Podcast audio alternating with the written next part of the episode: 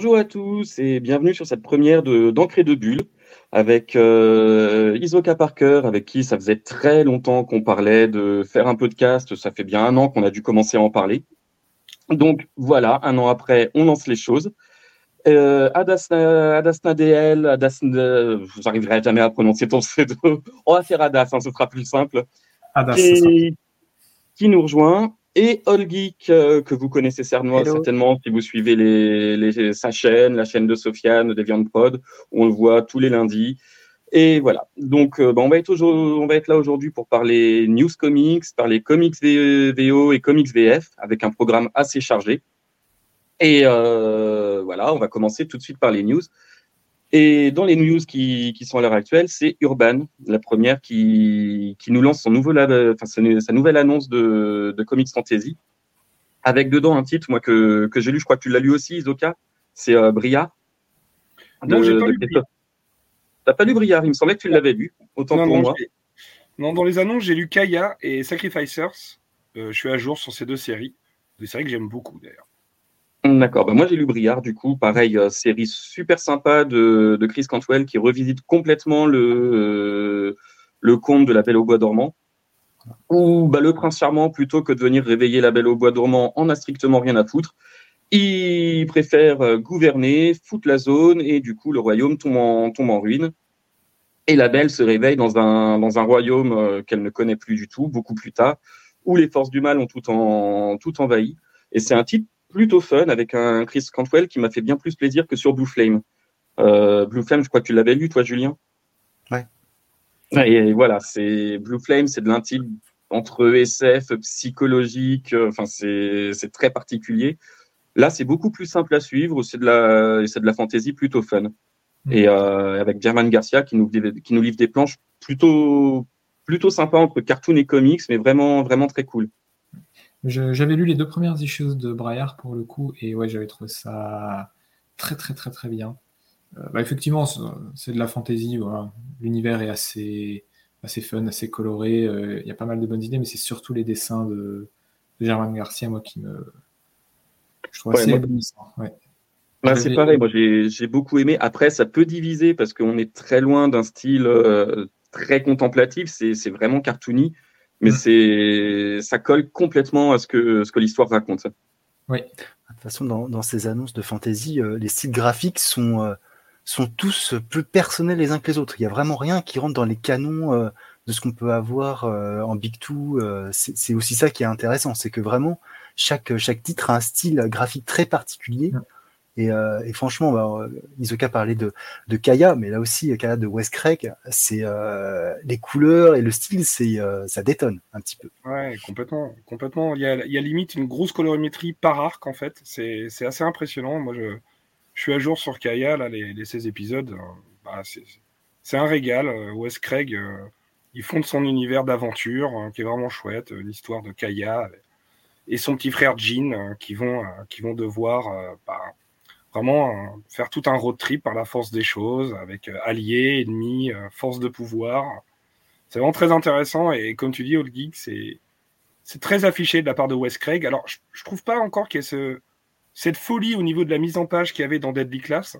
Je trouve que c'est beaucoup plus standard, mais on est beaucoup plus appuyé aussi sur la couleur, là, sur quelque chose de d'à la fois plus, innocent et plus cruel. C'est vraiment cette notion entre les deux, c'est une belle poésie et dureté à la fois d'un monde post-apocalyptique. Et l'histoire commence plutôt une médiaresse. Hein. Euh, ça commence au mm. milieu de l'action. C'est, il n'y a pas, euh, il était une fois, je vais tout vous raconter. Non, non, on y va. C'est vraiment un. Et puis j'ai l'impression que là, euh, il a beaucoup, beaucoup de choses à dire. Wes Craig, il loupe pas un mois. Hein. Je crois que ça, il a peut-être loupé un ou deux mois en 16 numéros. C'est impressionnant. Ah et, et, ça n'a pas l'air de, de, se terminer tout de suite. Hein. Je crois qu'il a beaucoup de choses à raconter. D'accord, bah plutôt, plutôt à surveiller. Je suis passé complètement à côté ça de, de Kaya. J'ai peut-être vu passer dans les sollicitations une ou deux fois, mais sans y prêter aucune attention. quoi. D'ailleurs, je, mets un petit bémol. Beaucoup de choses à raconter, ou en tout cas, il va prendre le temps plutôt pour raconter ce qu'il a raconté. Non, non, parce qu'il faut être honnête, euh, il y, a, y, a, vraiment arc par arc, mais voilà, il, il, prend aussi son temps. Il y a aussi des, des, pages qui sont vraiment très jolies. Il y a vraiment cette ambiance euh, couleur. Ok. C'est ça que je trouve intéressant avec la, la fantasy en comics. Parce déjà, jusqu'à récemment, je trouve qu'il y en avait pas énormément. il y avait Conan, si on monte un peu plus loin, il y avait les adaptations d'Elric qui avaient pas mal marqué leur époque aussi, mais par rapport à la SF, je vois pas énormément de comics de fantasy sortir, en tout cas ces dernières années. Et euh, je trouve que c'est chouette d'avoir des propositions d'univers qui sont graphiquement aussi euh, différentes les unes des autres. On pourrait facilement basculer dans, une présentation un petit peu classique. Euh, bah, c'était un petit peu le cas du. Je ne sais pas si vous aviez lu Le Dernier des Dieux, qui était sorti chez Urban quand ils ont lancé leur grand format Urban. Non, j'ai pas lu. C'était pas mal, hein, c'était de la dark fantasy, euh, l'univers était assez bien pensé. Euh, mais quand tu le lisais, tu te disais, ouais, j'ai l'impression d'avoir déjà vu ça ailleurs. Même si c'était joli, même si le, le nom du dessinateur m'échappe, il a un style euh, assez froid, un peu à la Isaac Rebic. Filiarici, je crois, c'est celui qui, a, qui, a, œuvré sur, bah, justement avec PKJ sur Superman. Oui, ouais, exactement. Et euh, ouais, c'est impressionnant, ça rend bien et tout, mais il me manquait un petit truc pour accrocher à 100%, alors qu'à côté, euh, un bouquin comme Saison de sang de euh, dessiné par Vergara, là, j'ai été ébloui de, la première à la dernière page. C'est vrai que ça me fait plaisir de voir autant d'annonces de fantasy chez Urban et avec des propositions graphiques qui ont tout l'air d'avoir leur petit truc pour les rendre intéressantes. Il y a un petit renouveau de la fantasy, je trouve, hein, dans le comics US, léger, hein, mais, mais quand même, tu vois, effectivement, et, qui fait du bien. Parce que tu vois, par exemple, même l'émir, quand il fait Descender, c'est de la SF. Et puis, quand même, je sais pas si c'est une. Voilà, et son amour pour la fantasy, mais voilà, la, suite à Sender qui va, qui va quand même bien progressivement vers la fantasy, en gardant ce même univers graphique, en, en plus magnifique de, de Steven quand il est dans l'aquarelle. J'aime énormément. Et euh, mais ouais, ouais, il y a un petit renouveau, je trouve, de la, de la fantasy SF. C'est ça, et surtout qui sort de, franchise. Parce que euh, ce qu'on a vu surtout, c'est, enfin ce que j'ai vu passer moi ces dernières années, c'est des Witcher, c'est des l'apprenti assassin, l'adaptation de Robin Hood, qui a priori en plus à chaque fois ça se foire, c'est vraiment pas terrible.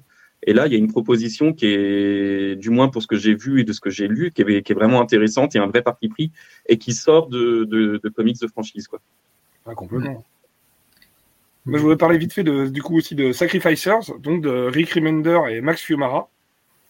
Euh, donc Max Fiumara, moi je connaissais que pour euh, Doctor Star, euh, qui était un des spin-offs de Black Hammer, qui est, une histoire exceptionnelle d'ailleurs, magnifique, hein, que je, recommande très très chaudement, qu'on peut lire à part, hein, même si on n'a rien lu de Black Hammer, c'est vraiment génial. Et, et, du coup, là, Rick Remender, il nous propose quelque chose qui est assez original aussi, qui prend son temps, mais alors, il y a des twists très forts, quoi. C'est-à-dire mm. qu'on a un rythme euh, aussi qui, qui, qui, prend son temps, mais qui nous montre bien ce qu'il veut nous montrer, avec euh, des clips bien sentis et, une cruauté dans, dans ce qu'il montre, et à la fois c'est à la fois cruel et merveilleux. Voilà, sans trop en dire. Et, est-ce que ce sera en grand format il faut pas trop se renier non plus. Hein. Euh, c'est ça. un peu sa marque de fabrique, effectivement. Est-ce qu'il sera en grand format, vous savez, le Sacrificers? Parce que je sais pas s'ils sortent tous chez Urban, je suis pas sûr. Par exemple, Kaya, je crois pas que ce soit le cas. Euh, non, Kaya, il sort en Urban Indies. Ouais, c'est ça. Mais c'est pas le cas pour les trois titres euh, qui ont été annoncés là? Non, c'est des formats différents pour les trois titres? Euh, Pour Briard, Briard Gospel, et puis ça va être du grand format. Je l'avais mm. noté il me semble que Sacrificer, c'est en grand format aussi urbain. Ah, ce serait bien, parce que là, Max Fumara, moi, il m'a impressionné dans les dessins, dans l'atmosphère, dans l'ambiance. C'est fou, fou. Je les ai pas encore j'ai vu quelques pages de preview et c'est vrai que je l'ai noté tout de suite euh, surveillé pour la sortie VF. Je me doutais que ce serait Urban, parce qu'en général, Remender, ils, ils aiment bien le suivre. Mais ouais. Ah, puis là, c'est pour moi, c'est le haut du panier de Remender. Tu vois, autant, je sais pas, Death of Glory qui fait avec Bengal, c'est bien, c'est sympathique, tu vois, mais c'est pas, c'est pas incroyable, quoi. Euh, moi, j'avais adoré, enfin, j'avais adoré. Tokyo Ghost, j'avais adoré les dessins de, Sean Murphy. J'ai beaucoup, beaucoup aimé le premier tome, notamment le Neo Tokyo et tout. J'avais adoré ça. Mais euh, deuxième tome après, bon, quelques facilités, tout ça, mais voilà, le Remender, euh, il y a du Scumbag aussi qui est sympa, mais voilà. Et parfois, on a du Deadly Class, du Black Science, du Fear Agent. Mm. Et ça faisait un peu, long... enfin, un peu longtemps qu'il n'avait pas lancé un truc qui m'avait vraiment motivé. Bah là, Sacrificers, vraiment génial. Ok. Vous savez que mon banquier vous déteste là, tous. Hein. ça, sera malheureusement du, du Urban Indies euh, Sacrificer. oh, c'est du format. C'est du, euh, du Indies. Bon, après, euh, de toute façon, on connaît aussi maintenant euh, un petit peu la logique éditoriale d'Urban. Il, lance des, il lance des titres. Si ça marche, tant mieux. Et si ça marche très, très, très bien, ça finira probablement en réédition, peut-être plus grand format. Ouais, ce que, ce, que, ce que faisait Panini à la grande époque, où les titres étaient lancés en kiosque, et puis si ça marchait vraiment bien, ou si c'était plébiscité en kiosque, ça sortait en deluxe après. Mais là, on parle d'une époque euh, qui est plus que révolue pour Panini maintenant. Panini, euh, le, temps qu'ils ont mis à finir le run de Thor de Aaron, rien qu'en 100%, parle-en aux collectionneurs, tu vas voir ce qu'ils vont ouais, ouais, sortir les omnibus avant que le 100% il soit fini, c'était quand même un gros, gros scandale, ça. Ah bah, c'est pas, c'est pas top, non. C'est mm. pas un grand, en fait, c'est pas un grand respect pour les gens qui te donnent de l'argent chaque mois, quoi. Oui, c'est Panini. Hein. Mais Thor, c'est Panini France, malheureusement. Oui les ventes de Thor ont l'air quand même compliquées, parce que même le run de Kate, il l'avait commencé en Deluxe et ça traîne. Hmm. Ouais, après, j'ai envie de dire, c'est le run de Kate. Euh, Kate, c'est. Il pas très bon. C'est quand même compliqué, quoi. C'est le... les bons titres de Donny Cates, ils sont, ils sont loin derrière lui, quoi. Oui. Non, ça, je pense qu'ils attendent euh, surtout que ça soit fini en fait en, en pré-publication pour tout sortir. Je pense qu'ils vont faire un gros tome qui va reprendre euh, toute la fin de la série, y compris euh, ce qu'a fait Torun Grunbeck euh, par la mm. suite, pour, pour attraper juste Immortal Thor. On a... Oui, parce que là, ça a commencé Immortal Thor. Ah non, pas encore. En VO, oui.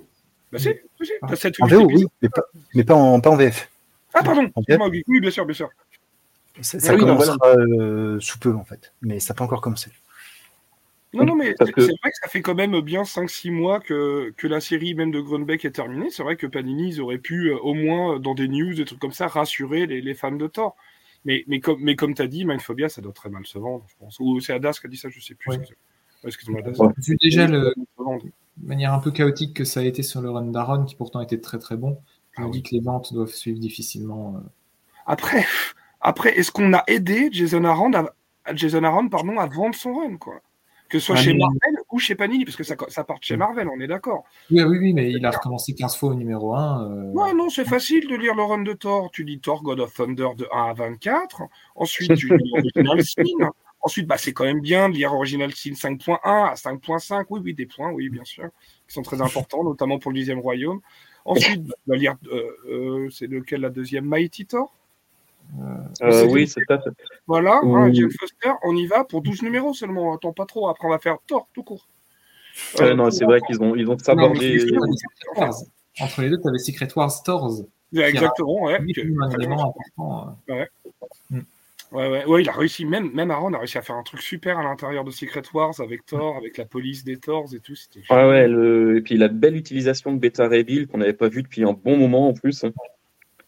Voilà. Mais après, après, voilà, c'est Panini. Pour revenir sur Panini, euh, c'est les, les, retards d'annonce. Euh, là, ça fait un an et demi de publication des 4 Fantastiques de Ryan North aux États-Unis. Panini France, euh, toujours zéro annonce dessus. Quand je les ai contactés, ils m'ont dit oui, on pense sortir ça en deluxe. Ils auraient dû rajouter un jour. Mais pour l'instant, il aucune nouvelle et c'est dommage parce que cette série est vraiment très bien. J'avais vu le premier arc et c'était vraiment très bien. Après, les 4 fantastiques, euh, c'est compliqué. Hein. Je pense que le, run de slot n'a pas eu un succès et ils ont quand même terminé. Donc euh, après, euh, tu, bah, tu repars, sachant que le film est annoncé, mais il n'arrivera pas tout de suite. Hein, donc tu n'as pas vraiment d'actualité focalisée sur, sur cette équipe. Tu as passé l'anniversaire, tu n'as pas de film. Ouais, après, si tu attends des événements pour sortir des comics, tu sors plus grand chose, quoi.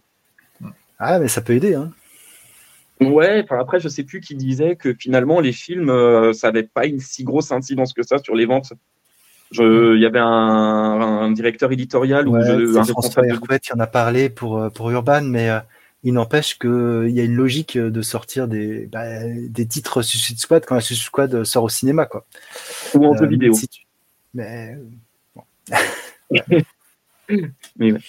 Mais oui, si le run de slot, c'est pas très très bien vendu et qu'en plus ils se disent, ben Ryan North, même si son run est bon, c'est pas une superstar, il va pas faire vendre rien. Ah, c'est quand même un mec qui a, des... qui a récolté plusieurs designers, qui est, enfin, c'est, il est, il est récompensé dans le milieu, mine de rien. C'est pas, c'est pas un nouveau venu, quoi.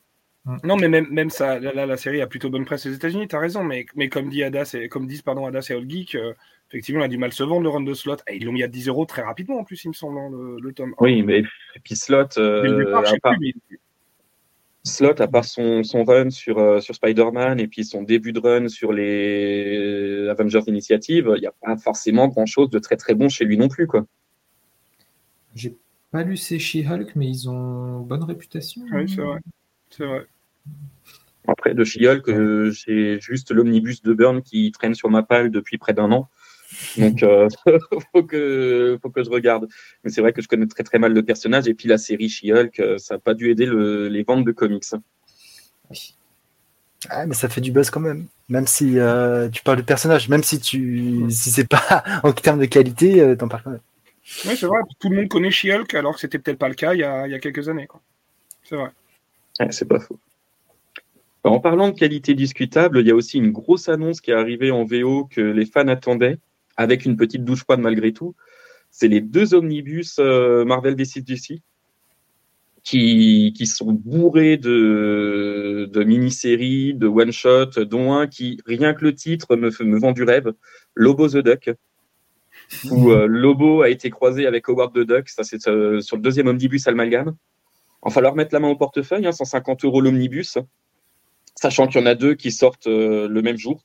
Mais, tous, les, tous ceux qui ont aimé dans les années 90 on, doivent être ravis, même s'il manque la mini principale et peut-être la plus qualitative, qui est euh, GLA versus Avengers. Tu l'avais lu, toi, Julien, ça, euh, à l'époque? Oui, oui, j'avais lu la Marvel versus DC, DC versus Marvel, où je n'ai gardé finalement que les épisodes principaux. Euh, j'avais déjà acheté très peu euh, d'épisodes complémentaires parce que ce qu'il faut savoir, c'est que les, fusions de personnages, c'était des histoires sur, euh, sur 22 pages, donc très très court pour finalement euh, ancrer un univers et répondre. J'avais acheté le numéro sur, sur Spider-Boy à l'époque. Et, et, en fait, tu avais une trame qui commençait, mais ça se terminait aussitôt. Quoi. En fait, tu n'avais vraiment pas de, pas de suivi dans l'histoire. C'était vraiment un petit clin d'œil en disant Ouais, regardez, on a fusionné les deux persos, ça donne un truc un peu, un peu intéressant, mais c'est tout. donc bon, euh, il y avait eu la fusion aussi de Batman et euh, Wolverine, qui était assez marrante pour le coup. Euh, mais, voilà, après ça s'était terminé. Il y avait eu la suite aussi, que, dont je me souviens plus. Et puis après, une troisième série qui avait, continué. Mais c'est vrai que je pense que le plus intéressant, ça sera sûrement l'omnibus avec tous les crossovers à proprement dit, le Batman Punisher, le Batman Spider-Man, le Daredevil euh, Batman, euh, j'en parlais tout à l'heure, mais euh, le Superman Silver Surfer, des choses comme ça qui sont plus intéressantes à mon avis que, que l'amalgame. Mais bon, après. J'ai souvenir d'avoir lu moi à l'époque où c'était un kiosque sémique, donc ça, ça, commence à dater sévère. Le mhm. Superman, Superman Spider-Man que, que j'avais trouvé plutôt sympa, que j'ai vu qu'apparaissait dans un des, des deux omnibus. Bon, après, c'est du comics classique. Hein. C'est deux super-héros qui se rencontrent, ils se tapent dessus avant de se comprendre qu'il faut qu'ils travaillent ensemble. Mais voir, euh, voir Superman et Spider-Man ensemble sur un même numéro, c'était plutôt fun. Puis moi, c'était à mes tout débuts de lecture, lecteur de comics, donc euh, forcément, j'étais hypé. Quoi. Je suis pas sûr qu'en le relisant maintenant, je trouverais ça aussi qualitatif. Ah, mais c'est ça, c'est du fan service quand tu as 10-12 piges. ouais, j'étais un peu plus vieux. moi, c'est mes souvenirs, mes souvenirs aussi quand j'étais gamin, quand je lis ça, quand j'avais lu ça pareil, bah, toujours dans les kiosques de mon grand frère. Euh, des GLA Avengers, des trucs comme ça. Oh, c'est génial, tout, il se tape et tout. Qui va gagner Qui va gagner? Moi, je suis pour lui, moi, je suis pour lui. Franchement, c'est ça. Hein. À mon avis, la relecture, elle va faire mal. Hein. Enfin, je sais pas, mais moi, personnellement, j'irai pas. Je... Et c'est normal parce que chacun des deux disait Ah bah oui, mais non, ça peut pas être que des personnes d'ici qui gagnent. Ça peut... Alors toi, tu gagnes, qui est-ce qui gagne le combat? Attends, ça fait un peu combat, pourquoi pas combat de catch sur euh, voilà avec le petit scénar à l'avant. Euh, c'est pour le Marvel versus DC et DC versus Marvel, ils avaient mis au vote pour euh, des lecteurs. Je me souviens plus comment ça fonctionne. Ah, à une époque où on n'avait pas Internet. Enfin, pas, aussi facilement que maintenant, en tout cas. Après, tu me diras, les mangas, c'est aussi ça. Hein. c'est les codes de popularité des personnages et c'est les lecteurs qui votent. Hein. et, si c'est pas très populaire, ou même, les, même les, titres, hein, si c'est pas populaire, ça dégage du magazine. donc bon, c'est ça aussi dans les comics. C'est logique quelque part. C'est ça aussi dans les comics. Quand tu regardes le Avengers Inc. de Halloween, qui est que moi j'ai trouvé très très bon, très frais, qui, apportait vraiment un, renouveau et qui est annulé au bout de, cinq numéros. Et même quand tu t'appelles Halloween, tu n'arrives pas à faire durer une série, c'est dommage quoi. Bah après, avec euh, le service rendu, ils ont le droit de lui laisser plus de 5 numéros aussi, quand même. Parce que c'est quand même pas mal de positif, les Wing pour Marvel. Bah, ça, ça ah, a bah. vraiment dû se planter euh, dans les grandes largeurs, quoi. Ah oui, non, c'est mais le, le, directeur éditorial le disait hein, euh, sur un tweet. Euh, sur un tweet, il disait que ça n'avait pas trouvé son public et qu'il pouvait pas continuer à, à vendre. C'est pas à perte, mais pas loin, quoi. Hum. Hum. Par contre, ce qui peut être intéressant de voir euh, le Marvel et DC qui arrivent à collaborer pour sortir des omnibus, c'est qu'a priori, il pourrait y avoir un rapprochement entre les deux. Est-ce que ça annonce une future, euh, une future série euh, comics ensemble ou peut-être des, des, dessins animés ou quoi? Ça, enfin, ça laisse pas mal de spéculer sur le sur l'avenir, quoi. Parce que mm. de mémoire, ils s'étaient pas séparés en très bons termes Marvel et DC après ces crossovers. Moi, je pensais honnêtement, excuse-moi. Est-ce que cette collaboration annoncerait pas aussi que les deux se rendent compte que niveau vente c'est un peu la merde et ils cherchent un moyen de générer un petit peu de hype et ils se disent bon bah on est dans la merde, vous êtes dans la merde aussi, est-ce qu'on ferait pas alliance Ouais, c'est ouais, taper sur, le portefeuille du rumeur, C'est une rumeur qu'il y avait il y a quelques années justement en disant ouais pour que ça, ça redémarre il faut refaire un gros crossover d'importance entre les deux maisons hmm. pour, pour relancer la machine. Après euh, c'est plus, c'est plus simple à dire qu'à faire. C'est ça. après, euh, après j'ai, l'impression que c'est surtout Marvel qui a la traîne en ce moment. Quoi. C'est leurs séries sont pas, sont pas incroyables. Euh, ils ont du mal à faire des ongoing qui durent, contrairement à DC qui là, avec euh, l'ère infinite et puis l'ère de 9 DC, ont l'air d'être d'être partis sur des bons rails. Marvel, ça, à part l'univers X-Men, qu'ils étendent, ils étendent, ils étendent. Enfin, ça, ça trouve enfin sa fin là. Mais à part l'univers X-Men, il n'y a pas grand-chose qui, qui dure et qui donne euh, une impression de grosse cohérence dans l'univers Marvel. Quoi. après, après, je pense qu'il y, a deux choses en tant que lecteur qu'il faut entre la qualité et, les, ventes en fait. La qualité effectivement est peut-être euh, moyenne, mais les ventes sont, sont plutôt euh, correctes en fait. Ah oui, J'ai l'impression que Marvel soit la traîne niveau vente en fait. Non, niveau vente, oui, effectivement, quand on voit les top 50 des ventes, euh, ça, ça se tient. Ils ont la chance d'avoir Star Wars qui, qui leur fait aussi avoir un bel appel d'air au niveau des ventes. Et c'est vrai que niveau qualité, euh, enfin, moi, ce, Spider-Man, je, je, sais que c'est notre point de désaccord, Julien, mais Spider-Man, de ce que j'en écoute euh, sur Comic City toutes les semaines, je suis content d'avoir arrêté au premier arc de, du run de Zeb Wells.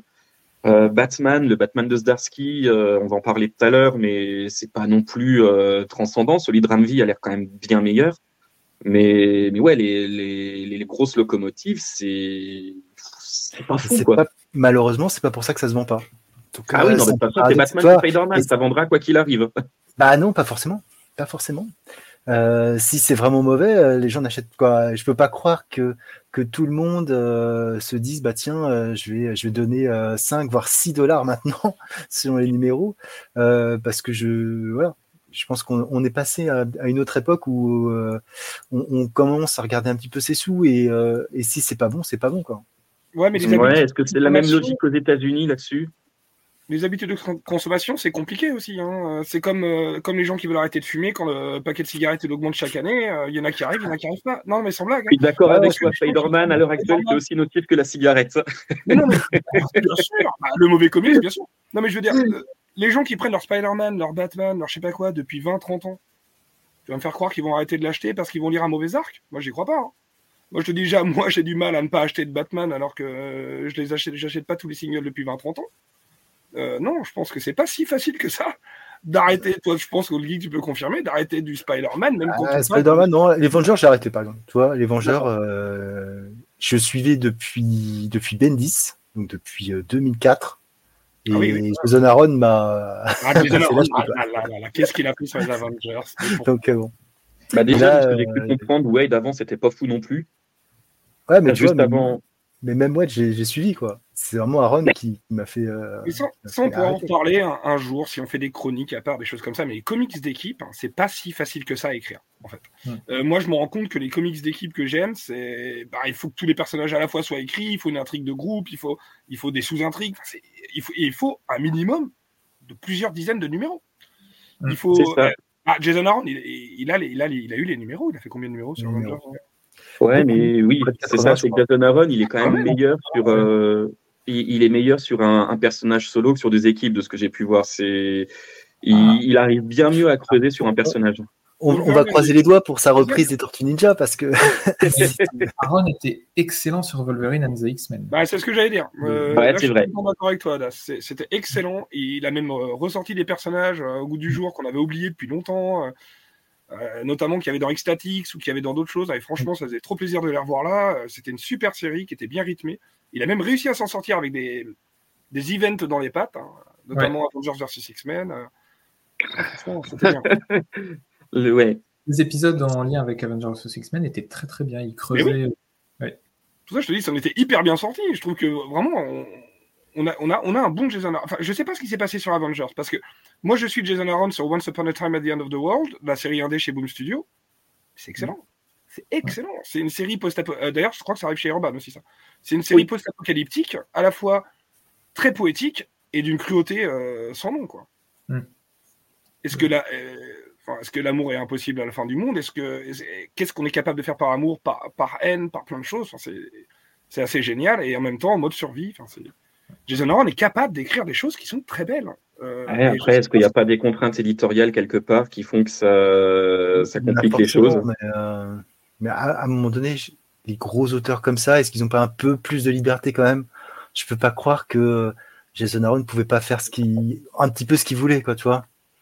Je... C'est marrant parce que ça fera peut-être la passerelle avec ce dont on parlera tout à l'heure, hein, décidément quel teasing avec les Batman avec Chief Zdarsky, parce que je suis d'accord avec Paul Geek, tu vas pas chercher un auteur comme ça pour dire bon maintenant tu vas faire ça, ça, ça et ça. Hein, je te paye cher, je viens de chercher, mais tu vas faire ce que je te demande. Bah non, après, tu chercher euh, n'importe quel auteur moins cher pour faire ça. Tu vois. Après, Lemire sur les X-Men, euh, il, il, a dit qu'il avait rien pu faire quoi. Ah d'accord, parce que j'allais dire que c'était pas bien. Il a dit enfin, qu'en gros, l'éditorial lui disait bah, tu fais ça, tu fais ci. Euh... J'ai bien aimé ce qu'il a fait de Sand, Sable en français, peut-être, je sais plus trop comment ce X-Men s'appelle. Je crois que c'était dans Extraordinary X-Men, mais sinon. euh, Les spécialistes, ils sont haut là, des X-Men? Moi, je. Oh, les mires, les mires sur, euh, les mires sur les X-Men, c'était pas ouf quand même. Ouais, moi, je... X-Men, j'avoue avoir arrêté après Avengers vs X-Men pour reprendre euh, à l'ère de l'ère de Jonathan Hickman. J'ai un gros trou entre les deux. En parallèle de, de ces extra... Extraordinary X-Men, il écrivait Old Man Logan. Et ça, j'avais trouvé. Ouais. C'était vachement bien. Oui. Il était Super. avec Sorrentino qui. Ouais, C'était magnifique. Mm. Ah, t'as trouvé ça vachement bien. Moi, j'ai trouvé ça pas mal, mais assez classique. Hein. Euh, moi, je t'avoue, je les ai revendus. Euh, je regrette un petit peu de les avoir vendus parce que je les trouvais très beaux en fait. Maintenant, avec, avec du recul, je trouve ça vraiment un des, un des plus beaux travaux de, de Sorrentino. Ouais, ouais mais... il n'était ah ouais. pas sur quelque chose de sombre en plus, c'était plutôt coloré malgré tout, ah ouais. euh, alors qu'il est beaucoup noirs. Et... Ce que j'avais comme souvenir, bon, moi j'ai pas du tout aimé, mais euh... après. Euh... ah, j'ai revendu, hein. j'avais trouvé ça assez classique, enfin moins bonne que le one shot, et je trouvais que les compléments qu'ils apportaient n'étaient pas nécessaires, limite un peu redconnant. Euh, j'avais ouais, pas trop kiffé non plus, mais j'avais trouvé ça très beau, moi en tout cas. Possible qu'il y ait quelques redcon, mais toi, le Old Man Logan de Millard, bon, ouais, c'était fun, c'était bourrin et tout, c'était Millard bourrin, mais non. Non, c'est un peu Unforgiven de Clint Eastwood, hein, légèrement. Oui, c'était un, bon Millard. C'était un bon Millard. Euh, alors que Lemire, on a fait un personnage beaucoup plus touchant. Et ça, j'avais beaucoup aimé. Ok. Mais bon. Donc voilà, peut-être qu'effectivement, il avait plus de liberté sur cette série-là, un peu annexe, et qu'il était plus verrouillé sur les X-Men. Parce que c'était aussi toute la période où Marvel voulait mettre en avant les Inhumains, donc les X-Men étaient coincés dans les limbes parce que les brumes euh, tératogènes. tératogènes. Euh, ouais.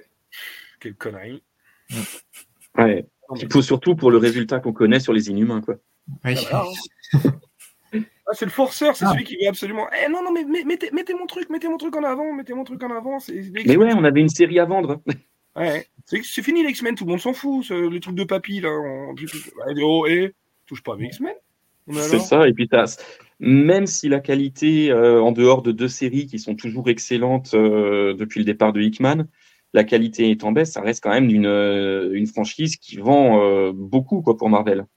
Et qui a tellement puis, de personnages que tu peux tout faire dedans. Enfin, c'est ça. Et, et puis les, les, les, deux séries, là, les deux dernières séries de l'ère euh, Destiny of X, euh, X-Men Red et Immortal X-Men, c'est vraiment deux grosses pépites. Il faut mm. voir qu'il y a au scénario aussi, mais, euh, mais c'est vraiment deux grosses pépites qui, qui peuvent se lire en plus plutôt, plutôt seul sans avoir besoin de lire tout l'univers X-Men. Quoi. Et j'ajouterais même que les X-Men de Duggan, c'est bien aussi. Hein. Le, premier arc est le moins bon, honnêtement, de ce qu'il a fait. Ouais, j'avais lu quelques épisodes au moment de l'event Judgment Day. Hmm. Euh, et, c'était ouais, c'était vraiment pas, pas mal du tout. quoi. Moi, j'avais un souvenir de Thierry Dugan sur la, relance Marvel Now de, Deadpool. Donc, euh, je partais avec quand même un gros a priori. Et non, il m'a bien surpris. C'était vraiment sympa. Quoi. Il était rigolo le premier arc sur, Deadpool. Il était bien le premier arc avec les, les, présidents américains Ouais, mais moi j'ai un, un, gros souci de base avec Deadpool. Euh, j'ai beaucoup beaucoup de mal avec ce personnage. à bah, part sur la série Cable Deadpool euh, de, ah, de Nice si je dis pas de bêtises. Ouais, c'est ça. Qui, était, vraiment fun parce que bah, tu avais Cable qui était là pour euh, faire le contrepoids avec l'humour l'humour débridé de Deadpool. Mais, mais sinon, j'ai beaucoup de mal avec le personnage. Oh, c'est normal. Mais en parlant d'auteurs qui quittent des séries, là, la nouvelle est tombée il y a très très peu de temps. C'est euh, Tom Taylor qui, à partir du mois de mai, là, il écrit son tout dernier arc avec Bruno Redondo sur, euh, sur Nightwing. Alors, je sais pas si vous avez eu des annonces sur qui pourrait reprendre potentiellement la suite euh, après, après l'arc, mais, mais il nous quitte après un run plutôt long parce qu'il a commencé au début de l'ère infinie, si je dis pas de bêtises, donc 2021, 2000, enfin un run plutôt long. À l'heure actuelle, c'est un run plutôt long, trois ans sur une série. Sur un personnage. Et, euh... Donc, euh... et voilà. Même équipe créative, hein, je crois. Hein. Oui, oui, c'est même dessinateur, à part quelques. quoi, mais je pense qu'il a fait une grosse, grosse partie des dessins. C'est ça. Et puis, qui s'est beaucoup lâché, quoi. Il y a les, enfin, il y a l'épisode en plan séquence, l'épisode en... à la première personne. Enfin, il... il... a vraiment expérimenté des trucs plutôt sympas. Il y avait même un petit qu'est-ce qu'on va avoir dans le Nightwing de ce mois-ci, un petit peu. je pense que vraiment, euh, côté lecteur, on se disait quelle va être la proposition aussi bien de scénar, mais même plus artistique que scénar. Hein. Mm. oui, parce que scénar, alors moi j'aime bien, c'est du, du, comics popcorn, euh, c'est solaire, c'est sympa, c'est pas quelque chose qui va révolutionner le personnage. Mais ça reste une lecture que je trouve très agréable. Mais c'est vrai que Redondo, il fait un travail incroyable quoi dessus. Je sais pas, tu, tu les as lus toi, Julien? Non, non, je les ai pas lus. Euh, je, je, je, comment dire, comme, comme on n'a pas eu droit à Rick en français, euh, forcément. Quel dommage. non, j'ai pas, j'ai pas lu, j'ai vu effectivement des très bons échos, que ça se tasse un petit peu là vers 4-5, euh, tome 4-5, mais j'ai, j'ai pas eu l'occasion de lire. Bah, disons que le, les tomes 4 et 5, il, fait déjà une, un peu un teasing de, de la série Titans. Et il va vraiment de plus en plus vers les Titans et il écrit un peu moins du Nightwing. Mais ça reste quand même quelque chose de, très frais et très sympa à lire. Je sais pas, t'en as pensé quoi, toi, Adas? Euh, Moi, c'est une série sur laquelle je reviens toujours euh, avec beaucoup de plaisir. Hein, bah, en grande partie pour Redondo, parce que euh, ses dessins ils sont éblouissants et je, prends un plaisir fou à regarder les planches. Je pense que je mets deux fois plus de temps à lire un Nightwing, malgré le faible nombre de pages, que d'autres bouquins, juste pour, pour admirer les planches. Mais le découpage, les scènes d'action. Les scènes d'action, tu t'imagines, euh, voilà, une scène d'action en plan séquence euh, dans, dans, un film. Enfin, c'est incroyable. Ah, les acrobaties, hein, les acrobaties de Nightwing avec tous les mouvements décomposés, euh, c'est génial. Ah et ça fait du DC un, ben, un peu plus solaire, un peu plus lumineux. c'est quelque chose. Souvent, ouais, les, dans les discussions, c'est ah, euh, DC c'est beaucoup plus sombre que Marvel, patati patata. Je suis pas trop d'accord. Euh, le DC qui me parle le plus, c'est celui de Superman. C'est ce... Et je trouve que Taylor a totalement cet esprit-là dans son écriture. Mm. Ouais, non, je suis, je suis plutôt d'accord. Et puis, enfin, c'est, voilà, on revient dessus. Hein, c'est le, le, plus impressionnant sur le Nightwing et peut-être ce qui a fait le plus vendre, ça reste Redondo qui, qui a peut-être livré son meilleur travail jusque maintenant, quoi, sur cette série. Mm. Ah oui, parce qu'on le connaissait surtout grâce à Injustice. Hein. Je crois que c'est vraiment ce qui avait un peu lancé. Moi, je l'ai découvert là-dessus en tout cas. D'ailleurs, Injustice, je sais plus qu'est-ce qu'on avait eu juste avant, mais alors, euh, pareil, hein, l'arrivée de Redondo, je l'avais remarqué direct. Hein. pareil, comme que j'ai revendu parce que au final, j'ai pas aimé. Mais euh, le début était bien, intéressant, euh, audacieux, et puis après, je trouvais que. Surtout ouais, ça se tassait un petit peu autour de la troisième ou quatrième année. Ouais, c'est ça. Je suis d'accord. C'est là, ça perd son intérêt. Moi, j'en avais marre. Je suis quand même allé au bout de la, du premier, enfin d'Injustice 1, on va dire. J'ai n'ai pas lu Injustice 2. Et quand, et quand j'ai vu la conclusion, je me suis dit, bon, d'accord, vous foutez de ma gueule, bah, j'irai pas sur Injustice 2. Puis c'est tout, c'est pas grave. Vous avez un lecteur en moins, c'est pas grave. Ah, tu... faut, faut voir le film animé, ça condense le tout en une heure et demie, et puis t'as l'essentiel. Ah, on peut aussi mentionner, bah, il y a les dessins qui sont incroyables, et puis les couleurs d'Adriano Lucas les accompagnent à merveille aussi. Dans le tome 1, il y a ce, cette double, cette splash page où euh, Nightwing saute du haut d'un building et il y a le, ouais. coucher de soleil, en tout cas. Ah oui, oui. la, la couleur, le champ de profondeur et tout, je vois très bien la planche dont tu parles, c'est super. Ah, et puis sinon, dans les deux dernières petites news, il y a Sean Phillips et Ed Brubaker qui reviennent sur un nouveau titre qui est annoncé chez Image là pour, euh, bah, pour les sollicitations de mai, je crois. Quand parlait en off tout à l'heure Isoka. Euh, House of the Unholy. Donc j'ai pas j'ai pas encore eu trop le temps de creuser dessus. Euh, bon, connaissant le duo, ça va certainement être du polar encore, forcément. Et euh, c'est un duo que je dois avouer n'avoir jamais lu. Ah j'ai lu du Ed Brubaker, mais j'ai jamais lu un seul titre qu'ils ont écrit ensemble, ah, malgré tous les retours dithyrambiques. C'est mais ça, ça, donne envie de s'y pencher. Attends, attends, attends, tu vas nous détester et, et, ton banquier va t'appeler parce qu'on va te donner chacun une œuvre à te conseiller de. non, mais une, une œuvre, une œuvre de Brooker Phillips, quand même. moi, je ah, commence euh, Fondu au noir. Voilà. Lis Fondu au noir. Ah. Tu, peux, tu peux le lire sans. Voilà. Euh, c'est tout seul. C'est un beau bébé, d'accord, mais c'est un très beau livre. Et c'est du, euh, du Hollywood des années 40 autour, voilà, autour de magouille et meurtre. Voilà, donc franchement, c'est pour moi, c'est ce que j'ai vu de plus beau de Sean Phillips en plus. Euh, scénar assez classique, mais très efficace, je trouve.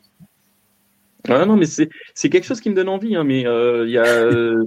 Il y a, y a, y a quelqu'un qui disait euh, il y a pas il y, a, y a plein de films qu'on n'a pas encore vus mais moi c'est pareil il y a plein de comics que j'ai pas encore lus c'est notre cas à tous je pense hein. bien sûr c'est juste que c'est vrai que c'est c'est un duo qui fonctionne bien qui fonctionne on sent de manière synergique. En fait, il y a quelques duos comme ça dans le comics. Voilà, on parlait de, Taylor et Redondo. Euh, bah voilà, il y a Brubaker Phillips. Il y en a eu d'autres, hein, des magnifiques duos. Euh, voilà, euh, voilà j'ai feuilleté un petit peu le, volume 2 de l'Omnibus de The Question par Denis O'Neill et Dennis Cowan. C'est pareil, c'est un duo qui fonctionne bien. Il y, a, des choses comme ça. Il y a des duos, des fois, on le sent. Une vraie chimie entre les deux artistes. Exactement. de toute façon, pour qu'ils travaillent ensemble, ça fait quoi? Ça fait 20 ans au moins? Qui, qui travaillent ensemble sur des, sur des séries. Donc, euh, Je pense, parce que de toute façon, Brubaker, les derniers trucs qu'il a fait pour les Big Two, c'est des trucs pour les X-Men, je pense. Euh, Captain America, c'est pas ce qu'il a fait son dernier travail? Ah oui, oui, si, t'as raison. As raison. En fait, la, deuxième série, il a fait la deuxième série en plus. Euh, oui, oui, tout à fait. Il a écrit sur les X-Men pendant son run sur Captain America, qui est, ah, Et qui, est, qui, est, qui, est, très très bon son run sur les X-Men d'ailleurs. Euh, enfin, moi, j'aime les X-Men cosmiques, donc euh, je... mais tu vois, c'est drôle parce que quand on voit du Brubaker euh, de matière rétrospective comme ça, faire du cosmique en fait euh, à cette époque-là, au milieu des années 2000, quoi, fin des années 2000, c'est marrant de, voir que c'est plus du tout son registre maintenant, mais que, allez, euh, on va dire avec, moi je l'ai pas lu, mais comment il s'appelle le bouquin Night Fever, non, c'est ça? Je crois que c'est sort légèrement de ce registre-là, j'ai l'impression. Après, je sais oui, Oui, c'est du fantastique si je dis pas de bêtises, Night Fever. Parce qu'il a un petit peu accosté avec Sleeper, il a fait un peu de super avec Sleeper, il a fait un petit peu de avec euh, mince, comment il s'appelle aussi euh, Fatal, un petit peu de fantastique. Fatal, un peu de fantastique aussi, ouais. Mais, mais, oui, de toute façon, auteur prolifique, et puis bah, tout ce qui touche, c'est Kali, même c'est Secret Avengers. C'est lui qui avait eu le, le premier arc au long cours euh, ce, pendant la période Heroic Age de, de Secret Avengers. Et, euh, et c'était vraiment sympa. Bon, il, il, reprenait un peu les, les éléments d'intrigue de, de, de, son Captain America, une menace qui revient du passé, une société secrète et tout. Ouais. Mais c'était, c'était vraiment. Il n'a pas vraiment clôturé ses, ses trucs aussi. il y a des choses Non, mais c'est Remender de toute façon qui prend la suite après Brubaker. Ouais, mais il n'a pas clôturé ce qu'avait fait euh, Brubaker. Enfin bref, c'est pas grave. Mais c'est la période où moi j'avais j'avais commencé à décrocher un petit peu parce qu'en plus DC arrivait et puis DC m'intriguait beaucoup plus que, que ce que je trouvais Marvel intéressant à cette époque-là. Mais tu vois, c'est intéressant ce que disait Old Geek sur justement, tu disais bah tel auteur n'a pas pu euh, terminer ou euh, ce, que ce, que, ce, que, les auteurs précédents avaient, euh, avaient tissé ou choses comme ça. Et on en parlera tout à l'heure. Est-ce que est-ce qu'il faut le faire? Est-ce que c'est nécessaire? Parce que quel teasing encore une fois pour Chips Darsky et les Batman.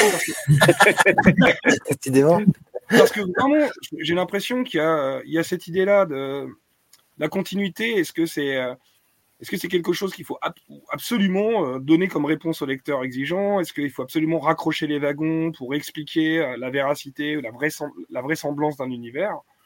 Ça, à mon avis, ça me semble hyper intéressant parce que Chibzarsky, j'ai l'impression qu'il est obsédé par ça, en fin de compte. Soit il est obsédé par ça, soit, on, lui a, on, imposé ça. on en reparlera, pardon. Hein, Alors, quand tu vois le, Captain America de, JMS, euh, c'est du gâchis. Hein. C'est Kelly Lansing ont été à demi-mot virés de la série alors qu'ils avaient prévu un run euh, qui semblait être au long cours euh, avec, en reprenant des, des tropes scénaristiques de, de Brubaker. Tu sentais qu'il y avait un gros travail de fond qui pouvait s'étendre sur 30, 40 numéros sans aucun souci. Et euh, bah, Marvel a dit non, non, mais c'est bon, il y a Straczynski qui, revient sur la série, euh, clôturez ça comme vous pouvez, et puis, euh, voilà. Et de ce que j'entends, ça m'avait fait parce que j'avais eu des très bons retours sur le premier numéro de Captain America. Et quand euh, j'entends Comic City défoncer le titre et dire non, mais c'est du gâchis d'avoir viré Kelly et Lansing pour faire une dope pareille, tu te dis bon, bah, c'est merci, merci la continuité, surtout que ça n'a rien à voir avec ce qu'avait lancé le, duo. Quoi. On voit bien qu'en tout cas, Marvel, ils, ont l'air d'avoir aucun plan, ne serait-ce qu'à moyen terme. ah, c'est fini les, ils savent pas du tout s'ils disent Ah oui, mais non, mais attends, attends, il y a Straczynski qui arrive, du coup, bah excusez-moi, il est tout seul, vous êtes deux, en plus, tu comprends, bah, au revoir, au revoir. Euh, c'est ça, et, l'époque des architectes euh, à la, à la Bendis, Brubaker, euh, Hickman, qui, qui écrivaient ensemble l'univers Marvel, elle semble loin, loin, loin derrière, quoi. Oui, non, c'est sûr. Mais ce qui est beau aussi avec la continuité, c'est qu'un auteur dans 10 ans pourrait, qui a aimé le run de Lansing et Kelly pourrait se dire Ah bah tiens, je reprends cet élément qui n'avait pas été conclu, et bah, il ressort un peu comme ça. Après, ils, reprennent de certains de leurs éléments dans Thunderbolt, puisqu'ils sont toujours sur la série Thunderbolt. Euh, oui, il y a mais... Après, euh, après, ouais, est-ce qu'on peut ouvrir des portes Effectivement, ça peut être intéressant si quelqu'un le reprend derrière. Mais quand il y a des portes qui sont ouvertes et qui sont vraiment trop flagrantes avec ce que tu es en train de raconter et, tu et tu n'expliques pas, euh, je trouve que c'est gênant. Pour le coup, je, suis entre les deux. Euh, Après, là, c'est le, c'est le boulot du, du, responsable éditorial de, de recadrer un petit peu. Quoi. Ah, Vu que Abernathy ne semble pas faire du tout sur Batman depuis, depuis un petit moment. Ça existe ça euh, Ça existe quelqu'un qui. parce que c'est exactement ça dont on parlait. C'est comme tu disais quand tu parlais des architectes de Marvel début des années 2000, où tu as l'impression quand même qu'ils essayaient d'écrire ensemble. D'ici l'a déjà prouvé aussi, hein. pareil, hein, début des années 2000, c'était extraordinaire. On a vu avec 52 ce qu'ils ont été capables de faire pendant un an à, à huit mains. Enfin, c'était fou. Il y avait quatre auteurs dessus, avec euh, Keith, Giffen qui, euh, qui chapeautait le tout et tout. Enfin, c'était incroyable. Ils sont capables de le faire. Et là, on l'a vu, euh, Marvel, ils n'y arrivent pas, mais d'ici non plus. D'ici non plus, puisque entre Batman et Detective Comics, on voit bien que ça peut pas être le même Batman, ou que c'est pas possible ou alors c'est quoi C'est des temporalités différentes Mais non, mais regarde, vous comprenez pas, ça c'était 5 ans avant, ou ça c'était 10 ans après. Et, du coup, ce, flou volontaire ou pas, ou cette suspension d'incrédulité, encore une fois, va en contradiction avec l'univers établi, la continuité. Quoi. Ah, la continuité chez DC, elle n'existe plus vraiment depuis Death Metal, de toute façon. On sait que tout, euh, tout a existé, tout existe. Euh. ah non, c'est ça. Et puis, puis vu que tu as trois auteurs majeurs qui font un peu ce qu'ils veulent avec la continuité en même temps chez DC. Tu as Mark Waid qui fait son truc dans son coin avec Shazam, euh, Détective, enfin World's Finest, pardon, et euh, qui sont très bons au demeurant, hein, mais, ah, mais lui, ça, fait, ça fait son truc un peu dans son coin. Bah, il fait des trucs du passé, lui, du coup. Donc il fait de mal à personne. Bah, non, mais, euh, mais, mais voilà, tu as Jeff Jones qui fait son truc avec son New Golden Age, avec Stargirl, la JSA, et puis les séries satellites qu'il y a autour, qui sont aussi très bonnes mais qui semble déconnecté. Tu as Williamson qui fait un peu son truc, et puis tu as des auteurs au milieu. Mais tu n'as pas, pas une ligne où tu sens, as l'impression que tout avance en même temps dans le même endroit. Quoi. Je suis d'accord avec toi. Même si au moins, euh, les séries ont leur chance euh, et euh, elles vont pas se transformer en mini ou en maxi parce qu'on l'a décidé, parce qu'elles se vendent pas très bien. Et même si elles se vendent bien, ça peut être le contraire. Genre non, c'est Poison Ivy, franchement, c'est excellent. Moi, je l'ai lu chaque mois, je me régale, c'est hyper bien écrit.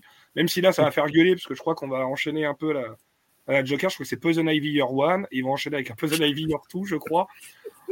Mais qu'est-ce que c'est que ces problèmes que tous les éditeurs ont, ou même les, producteurs au cinéma, des origines, des préquels, des. Ah, et puis il ne faut pas donner d'origine au Joker. C'est le Joker, faut pas qu'il ait d'origine. C'est il est justement psychopathe parce qu'il n'a pas d'origine et qu'on sait rien de lui, quoi. C'est ce qui le rend flippant, inquiétant et imprévisible. Bah, on, va en reparler, mais est-ce qu'on n'est pas victime en fait de, de notre époque où tout, tout est accessible et l'information est facile à avoir? C'est-à-dire que avant le mystère, c'est parce que ça n'avait pas été écrit, il fallait qu'on s'invente un truc ou qu'on accepte le mystère établi.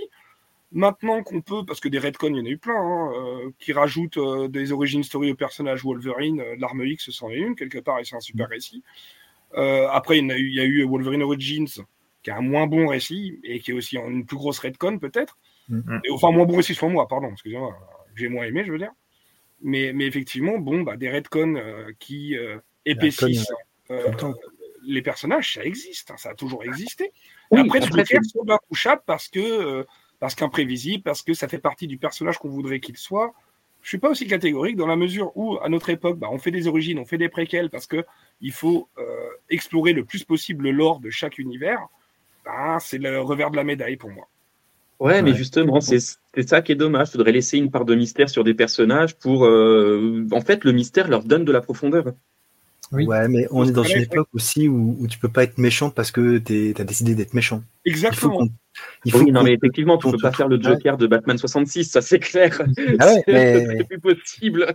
Donc, comment tu fais pour, pour dire qu'il est pas méchant parce qu'il est juste méchant? Bah, tu euh, remodèles son passé, tu expliques des choses, tu, tu creuses et tu, tu transformes le personnage au fur et à mesure. Tu laisses moins de la part de, de ton imaginaire sur pourquoi il est comme ça, mais tu l'expliques en disant bah voilà ah, pourquoi est-il si méchant? Bah, Parce que non, ça n'existe plus. C'est plus Orangina Rouge, quoi.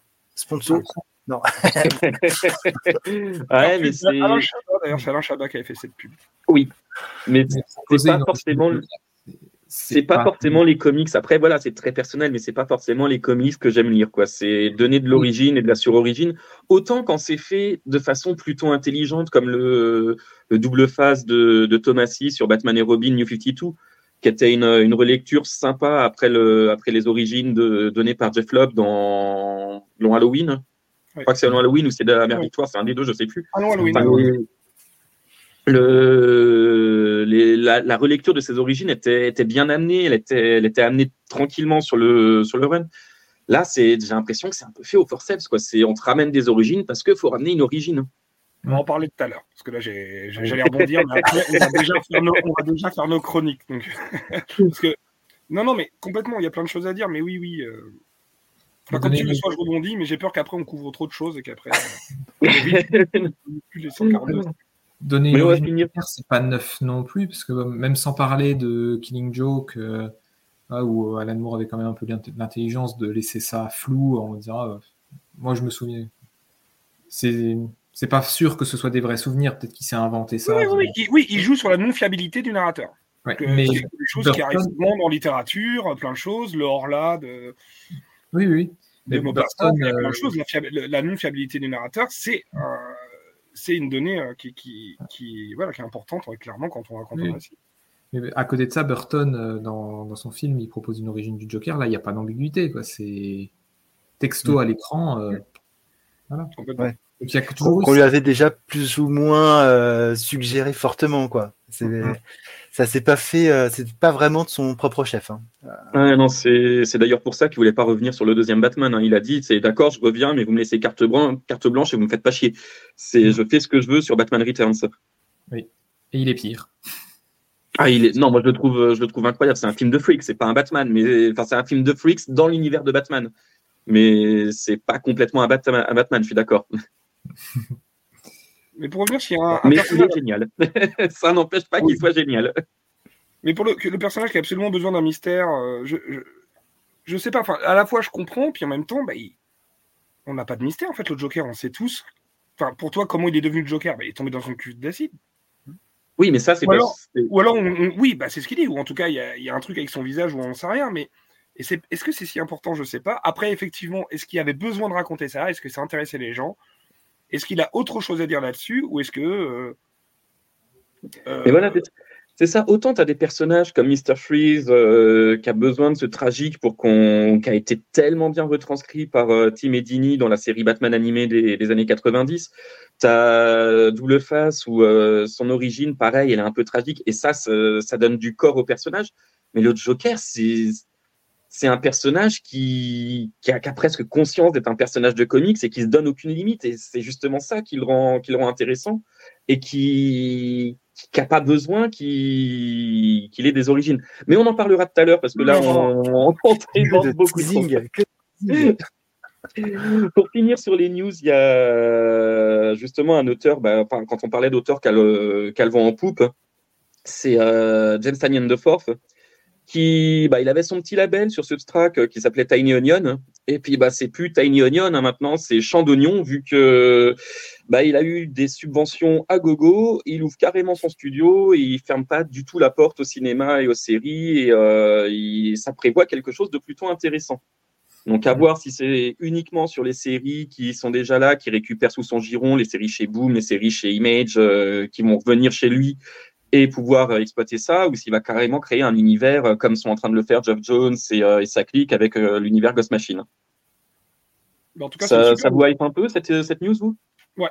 Bah, ouais, quand même, ouais, parce que je trouve que c'est une super nouvelle, surtout quand on sait que des personnes qui sont dans l'univers du comics peuvent potentiellement superviser en fait les adaptations en fait à l'écran c'est surtout ça qui peut rassurer parce que parce qu'on a là des bonnes adaptations euh, quand même. Je veux dire The Boys. Ouais, et puis on a aussi eu Jeff Jones qui a, qui a supervisé tout l'univers d'ici au cinéma depuis, depuis le cinématique de. Non, mais c'est pour ça, il faut voir à tel point, euh, à quel point, je veux dire, les, les auteurs sont impliqués et, à quel point on fait ce qu'ils demandent ou à quel point c'est faisable, quoi. Parce qu'effectivement, tu as raison, si c'est qu'une intention noble au départ et que finalement en production, bah, c'est très délégué et c'est très. Euh, euh, finalement, euh, pour plaire à un public plus large, bah oui, ça, peut perdre de, son but. Mais je pense pas qu'il ait accepté ça dans, cette optique-là. C'est-à-dire quand on voit ce qu'il fait en indé, c'est plutôt tranché, c'est plutôt un auteur qui, est quand même assez barré, hein, qui propose des choses euh, assez originales. et à mon avis, ouais, il se lance pas dans un truc comme ça juste pour faire du, mainstream. Je pense pas. Ah non, ça c'est sûr. Après, assez barré, je serais un peu moins. J'aime beaucoup ce qu'il fait, mais euh, bon, moi, je suis parti de la du son du son discordant par rapport à Nice House on the Lake, où je ne comprends pas la hype autour de ce titre, mais euh, qui, est très bon, mais qui mérite. Pour moi, il mérite pas autant d'éloges. Mais le parallèle pour moi entre Nice House on the Lake et Warp Tree, qui, qui sont deux séries qu'il a écrites, j'ai l'impression qu'on, enfin, on navigue sur quelque chose de très similaire l'un comme l'autre. Quoi, c'est on n'est pas sur le même univers, mais la façon de le raconter, les menaces, c'est tout aussi nébuleux. On peut le dire, c'est des livres sur la fin du monde. Hein, les, les, auteurs changent pas forcément euh, de narration d'un titre à l'autre. Il y a quand même des, choses communes. Mais euh, moi, moi, par rapport à ça, effectivement, il peut avoir un regard un peu plus, euh, un peu plus impliqué. Je dirais que Jeff Jones sur l'univers DC, finalement, qui ne lui appartient pas vraiment. Ah, il était quand même le big boss de DC à cette époque-là, quoi. Ouais, mais bon, c'est pas c'est pas ses créations non plus. Euh, quand, quand c'est tes créations, c'est ton travail, et c'est différent. Le souci, à mon sens, c'est euh, ce qu'on a pu voir avec Jeff Jones et d'autres d'autres auteurs qui sont intéressés à ce à d'autres médias, c'est qu'ils soient tellement accaparés par ça qu'ils n'arrivent plus à fournir de l'autre côté. C'est un peu oui. C'est c'est un petit peu. Euh, est-ce que j'espère que ça sera gagnant-gagnant pour tout le monde, mais faut voir quoi. Mm. Allez, on en, on en, parle des retards, des, des, retards sur les séries de Geoff Jones à l'heure actuelle? Entre J.A. qui est devenu un titre euh, bimestriel, bi... enfin, qui sort tous les deux mois, hein, j'arrive pas à trouver le mot. Euh, son, son univers Ghost Machine qui a eu un super teasing et on, on le disait en off tout à l'heure qui a du mal à vraiment se lancer maintenant. On a du teasing mais pas forcément grand chose de concret.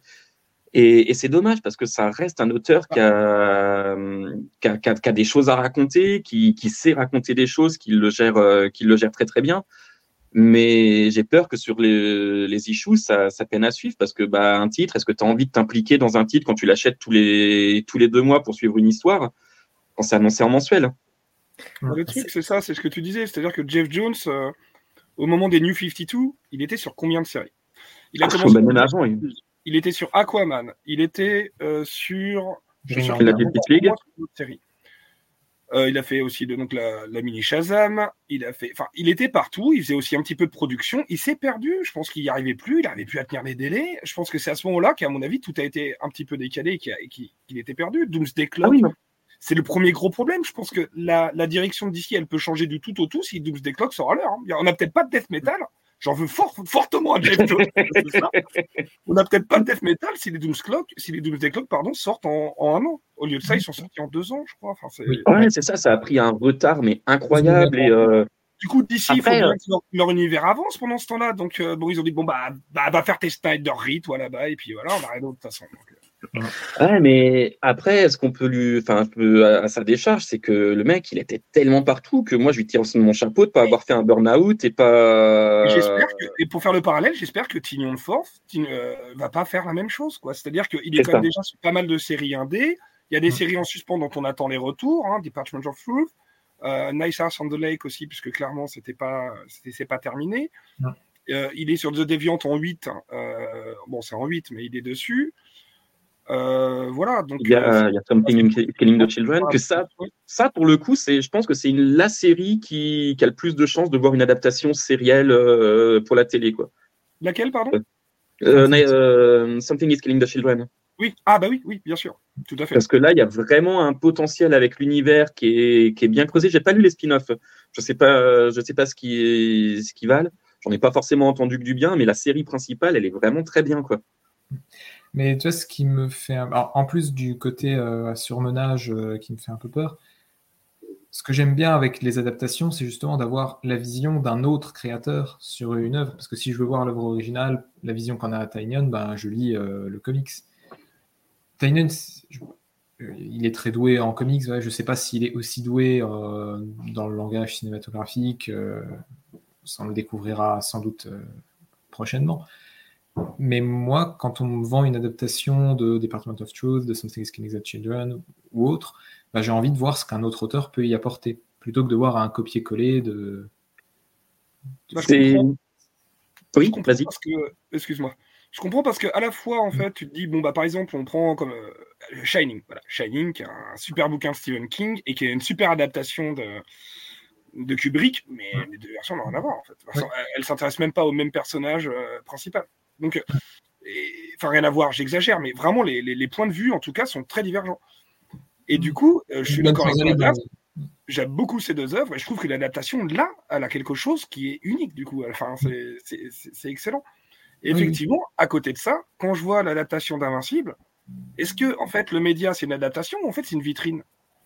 Parce que ça se trouve, c'est juste une vitrine pour faire vendre un petit peu davantage ou faire connaître davantage l'univers de base et se dire, ah, va peut-être acquérir des lecteurs. Parce que le cinéma, c'est aussi un écran publicitaire énorme. Mm. le cinéma ou la série, je veux dire l'écran, l'écran, pardon, excusez-moi. Mais c'est le, gros débat du moment que, je vois un petit peu partout, c'est est-ce qu'il faut faire des adaptations des arcs majeurs de comics et avoir une adaptation un peu libre, une adaptation stricto sensu pour justement récupérer de nouveaux lecteurs? Enfin, c'est c'est la, la grosse question que je vois un petit peu partout sur tous les podcasts, toutes les vidéos. Sofiane en parle énormément euh, lundi avec toi, Julien, et avec Flavien.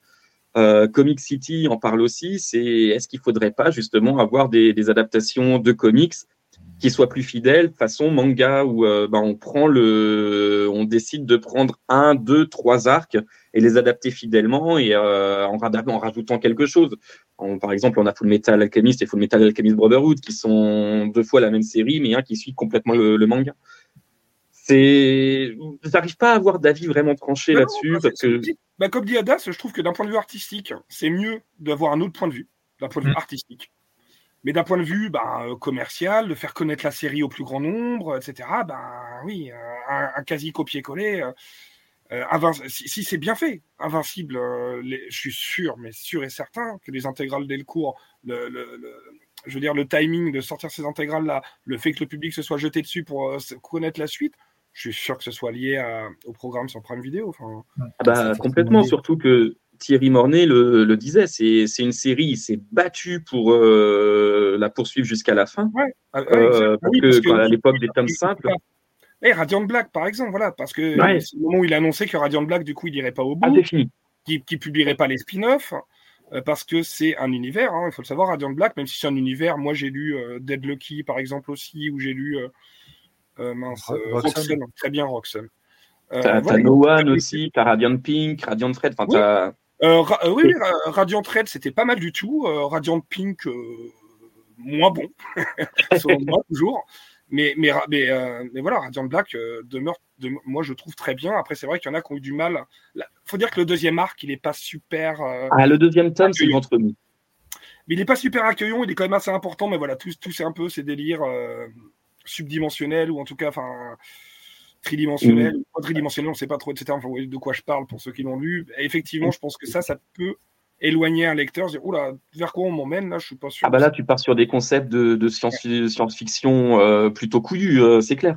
Mais, euh, mais pour revenir sur Invincible, justement, ça a eu quasiment le même problème que Radiant Black, où ça a du mal à trouver son public, ça, ça se vendait très très mal, et c'est lui qui, Thierry Bornet, qui disait non non, ça c'est une série à laquelle je crois, on, on va aller jusqu'au bout, on va la publier jusqu'au bout, et tant pis si on perd de l'argent dessus.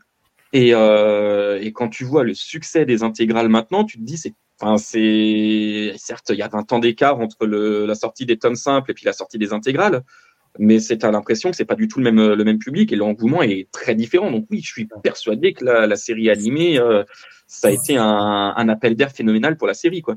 C'est pas le même public en fait. Quoi, pour, pour moi, il y a vraiment une histoire de, de génération entre guillemets de lecteurs. Hein. Ceux qui ont, qui ont découvert ça il y a 20 ans sont pas forcément les mêmes euh, qui ont découvert ça avec la sortie sur, euh, sur Amazon et, et, autres. Et, et, je pense, et je pense qu'il y a vraiment, outre, outre le, faut dire ce qui est outre l'objet, parce que maintenant on est quand même dans une, dans une vision où l'objet a un sens. Les, les intégrales, quoi qu'on puisse en dire, c'est des beaux objets. On sait que c'est fini en 12, là où tu savais pas quand est-ce que ça serait fini il y a 20 ans. Tu étais là à acheter au fur et à mesure. Euh, et puis les tops sont, sont mieux finis. Euh, tu, tu sais aussi, de facto, comme la série est terminée depuis quelques années, que la série a eu son succès, qu'elle est bonne. On t'a pas dit, moi, mais en fait, ça continue, mais c'est naze, quoi. Il y a personne qui dit ça véritablement. Donc, euh, tu as, tout pour commencer, en fait. Et euh, donc, euh, ça, ça, bénéficie d'une certaine manière de tout ce qui a été fait avant. Euh, sans ça, ça n'aurait pas pu être, pu être possible. Mais euh, pour moi, je comprends tout à fait le succès maintenant, parce qu'il y a, y a eu les terreaux pour que ça marche. Oui. Ah, bien sûr, mais tu as raison. En plus, tu as le gros succès de, de, du MCU, etc., qui a remis les super-héros en vogue. Euh, non, non, mais complètement. Tu as raison. Tout le terreau était là, en plus de l'adaptation animée. Effectivement. Mais c'est surtout, je pense qu'elle a été accessible au plus grand nombre, cette série. En fait, c'est surtout ça. C'est des gens qui peut-être se désintéressaient euh, de plein de choses, ou, ou comme tu dis, enfin, c'est combien? C'est 150 numéros du coup en tout Invincible à peu près, je sais plus. Ouais, 144. Euh... Voilà, c'est ça. bon, bah, tu dis 144 épisodes d'une série indé, euh, les gens, ils y vont pas forcément tout de suite non plus, parce que, comme on disait, c'est aussi un budget euh, à gérer. Euh, en général, ce qui nous attire vers les comics, c'est les big two, puis après, on va vers l'indé, mais même en allant vers l'indé, c'est pas toujours évident d'y aller comme ça euh, sur une série qu'on voilà, ne connaît pas forcément sans avoir vu un extrait ou quelque chose, je sais pas. Là, on sait que la série, elle est terminée. C'est en 12 tomes. 12 tomes, tu dis, ouais, c'est pas non plus la mer à boire. J'en ai pas pour oui. 50, 50 numéros. Ça sort ah, il y a quand même 360 euros à débourser, mais. Euh... Ouais, mais, mais, mais psychologiquement, ça joue beaucoup. Tu, tu oui. dis, euh, tu dis, bah, tu, tu, tu, dis, bah voilà, One Piece, c'est 100, 100, 100 numéros, 100 tomes. T'hésites.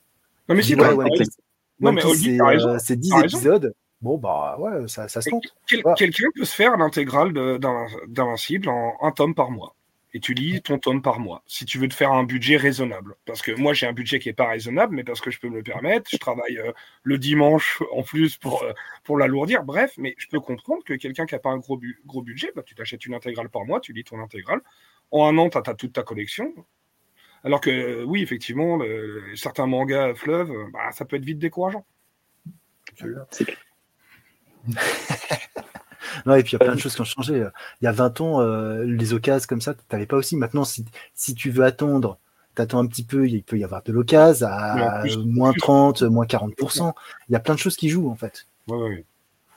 C'est clair que la seconde main, ça, c'est peut-être pas forcément très, très bon pour les, les maisons d'édition, mais qu'est-ce que c'est bien pour le, le lecteur. Ouais. Mais bon.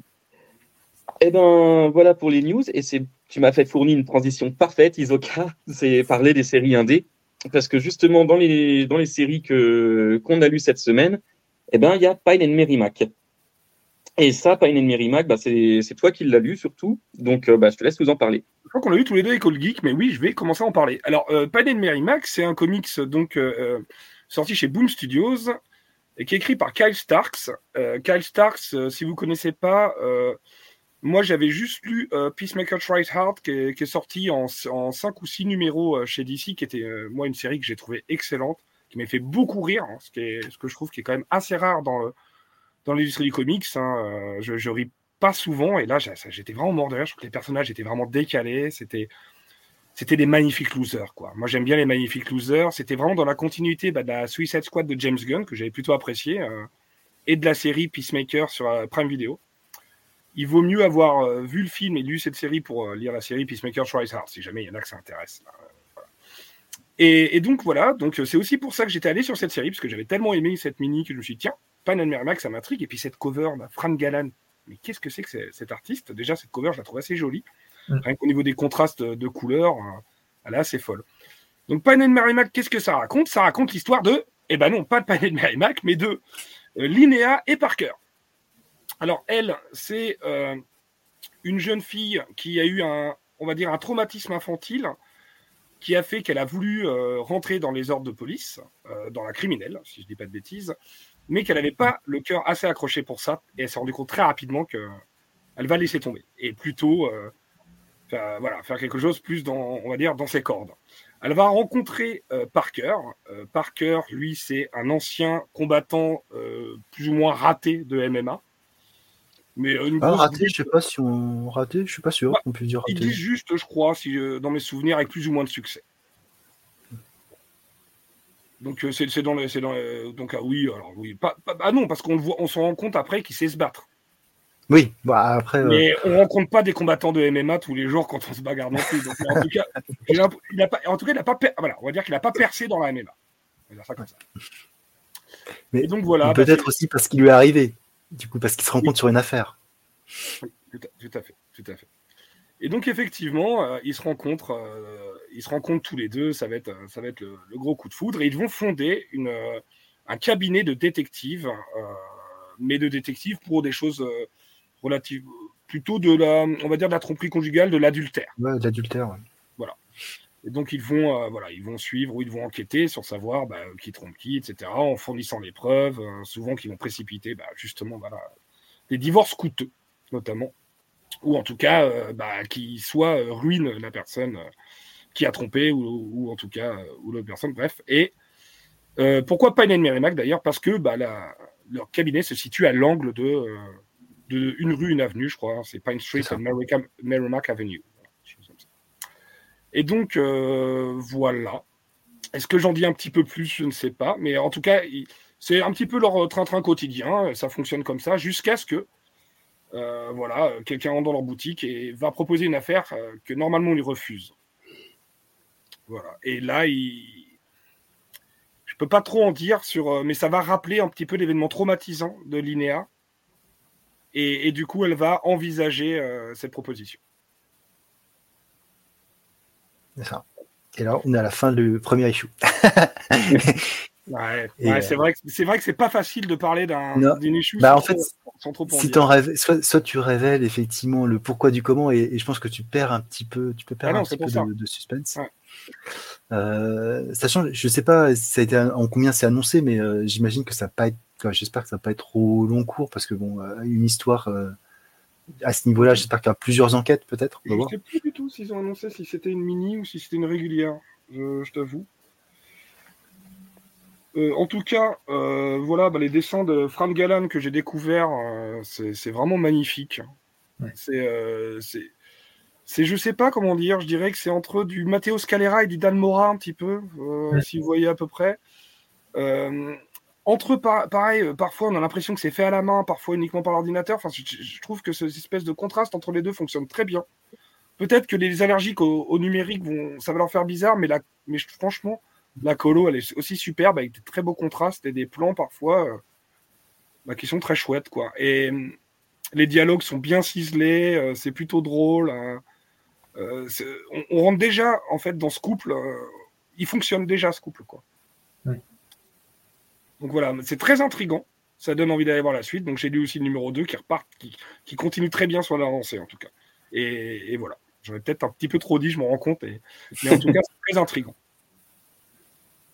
Euh, en tout cas, ouais, c'est les dessins. Moi, je suis pas forcément. Enfin, ça dépend du, style euh, numérique. Il y avait euh, Clayton Crane, par exemple. J'ai beaucoup de mal avec son trait numérique. Là, c'est c'est vraiment, enfin, c'est, ça, paraît chaleureux le, dessin. C'est vraiment plutôt, ça, ça m'intrigue pas mal en tout cas. pareil, le style me parle bien. J'aime bien toute cette ambiance détective. Euh, le pitch me rappelait un petit peu les débuts de Jessica Jones. Euh, euh, ouais, c'est un titre que je vais surveiller. Mais, mais, pour revenir au dessin, pour, pour moi, c'est ces nouveaux titres qui sont dessinés, qui sont un peu dans, dans la même mouvance.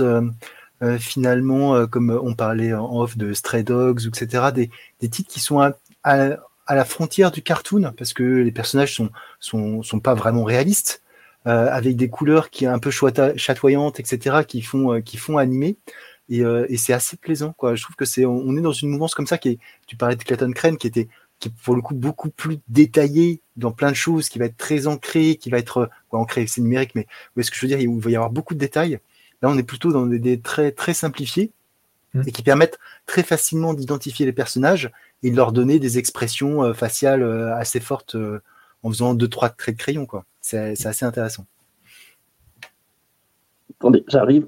Mais ouais, non, c'est.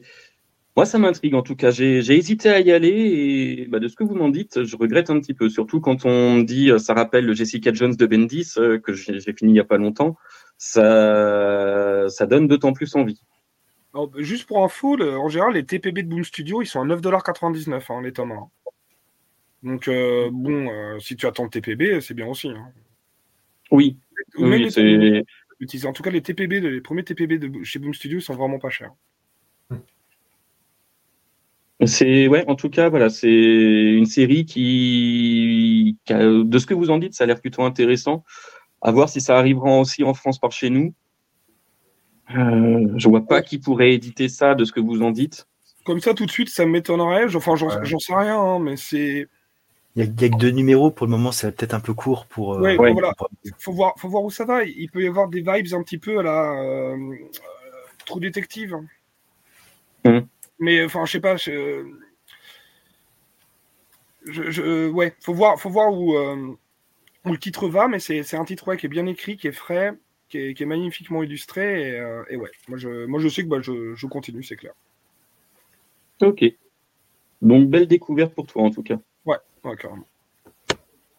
Et toi, Julien, pareil, une découverte euh, plutôt. Ouais, moi j'avais vu que le premier, mais euh, je, suis, je suis assez intrigué par le, par le second, voir ce qui, ce qui va se passer. surtout, ce que j'avais apprécié, euh, c'est que, bon, comme, comme Isoka l'a dit, c'est une agence de détective, mais on voit bien que chacun a leur rôle. Elle, c'était donc ancienne policière, mais qui a aussi des aspects un peu comme le film Sherlock Holmes, je sais pas si vous l'avez vu avec Robert Downey Jr., où elle peut, à partir de, de comparaison, déduire ce qui s'est passé, etc. Et ça, je trouve ça toujours très intéressant parce que euh, quand on dit, bah tiens, tu as une petite tache ici, ça veut sûrement dire que ce matin, tu as mangé des œufs, etc.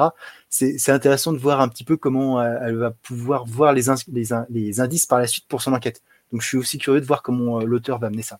J'espère que c'est pas juste un, truc pour, euh, l'introduction. J'espère que ça va être vraiment un trait qui va être développé, sur lequel on va pouvoir rebondir et, et nous aussi former peut-être un peu notre, propre euh, enquête.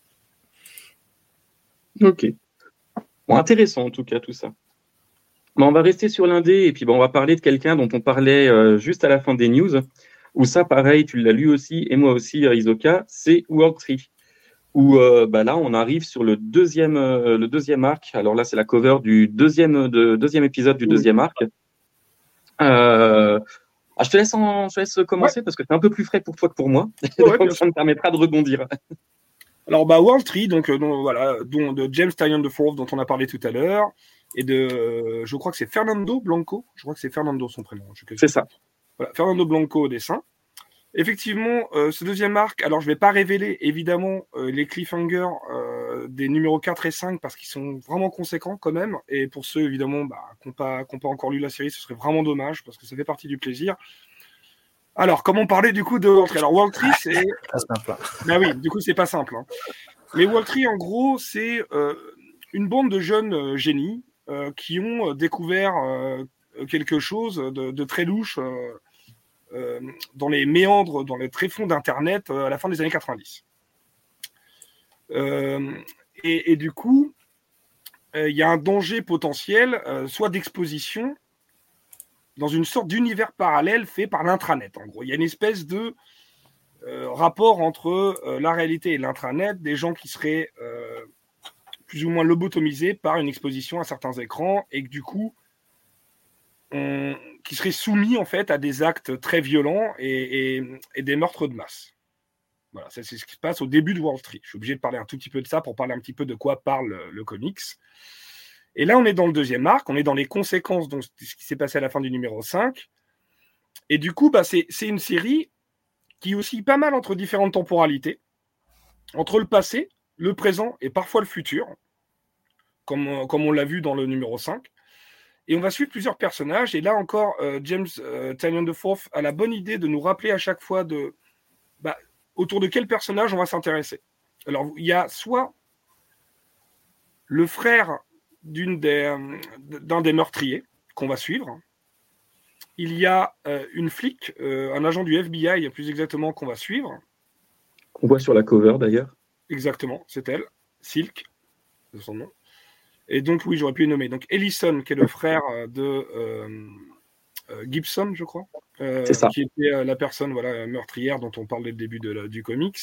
Euh, donc on suit Ellison, on suit Silk et on suit Gabriel qui est le petit génie euh, qui est un petit peu euh, à la base de tout ça, cette découverte et cette, espèce de contre-position, cette espèce de petit génie, ces petits geeks des, voilà, des prémices d'Internet et de ses contre-mesures en tout cas.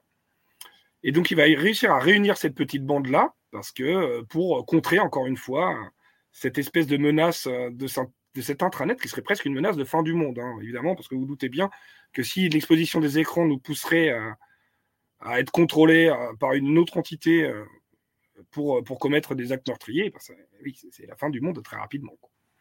Et donc voilà, on va, on, va voir ça. Donc à, travers ces trois temporalités, on comprend un petit peu mieux les liens entre les différents personnages.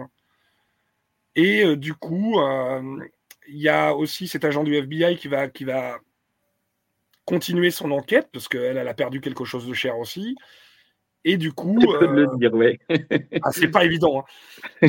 Et, du coup, voilà, on, arrive en fait dans ce deuxième arc. En tout cas, bah, ça, continue comme ça, ça, reste très bon. C'est intrigant, c'est fait par. Euh, on a plein d'informations quand même euh, sur les différents personnages.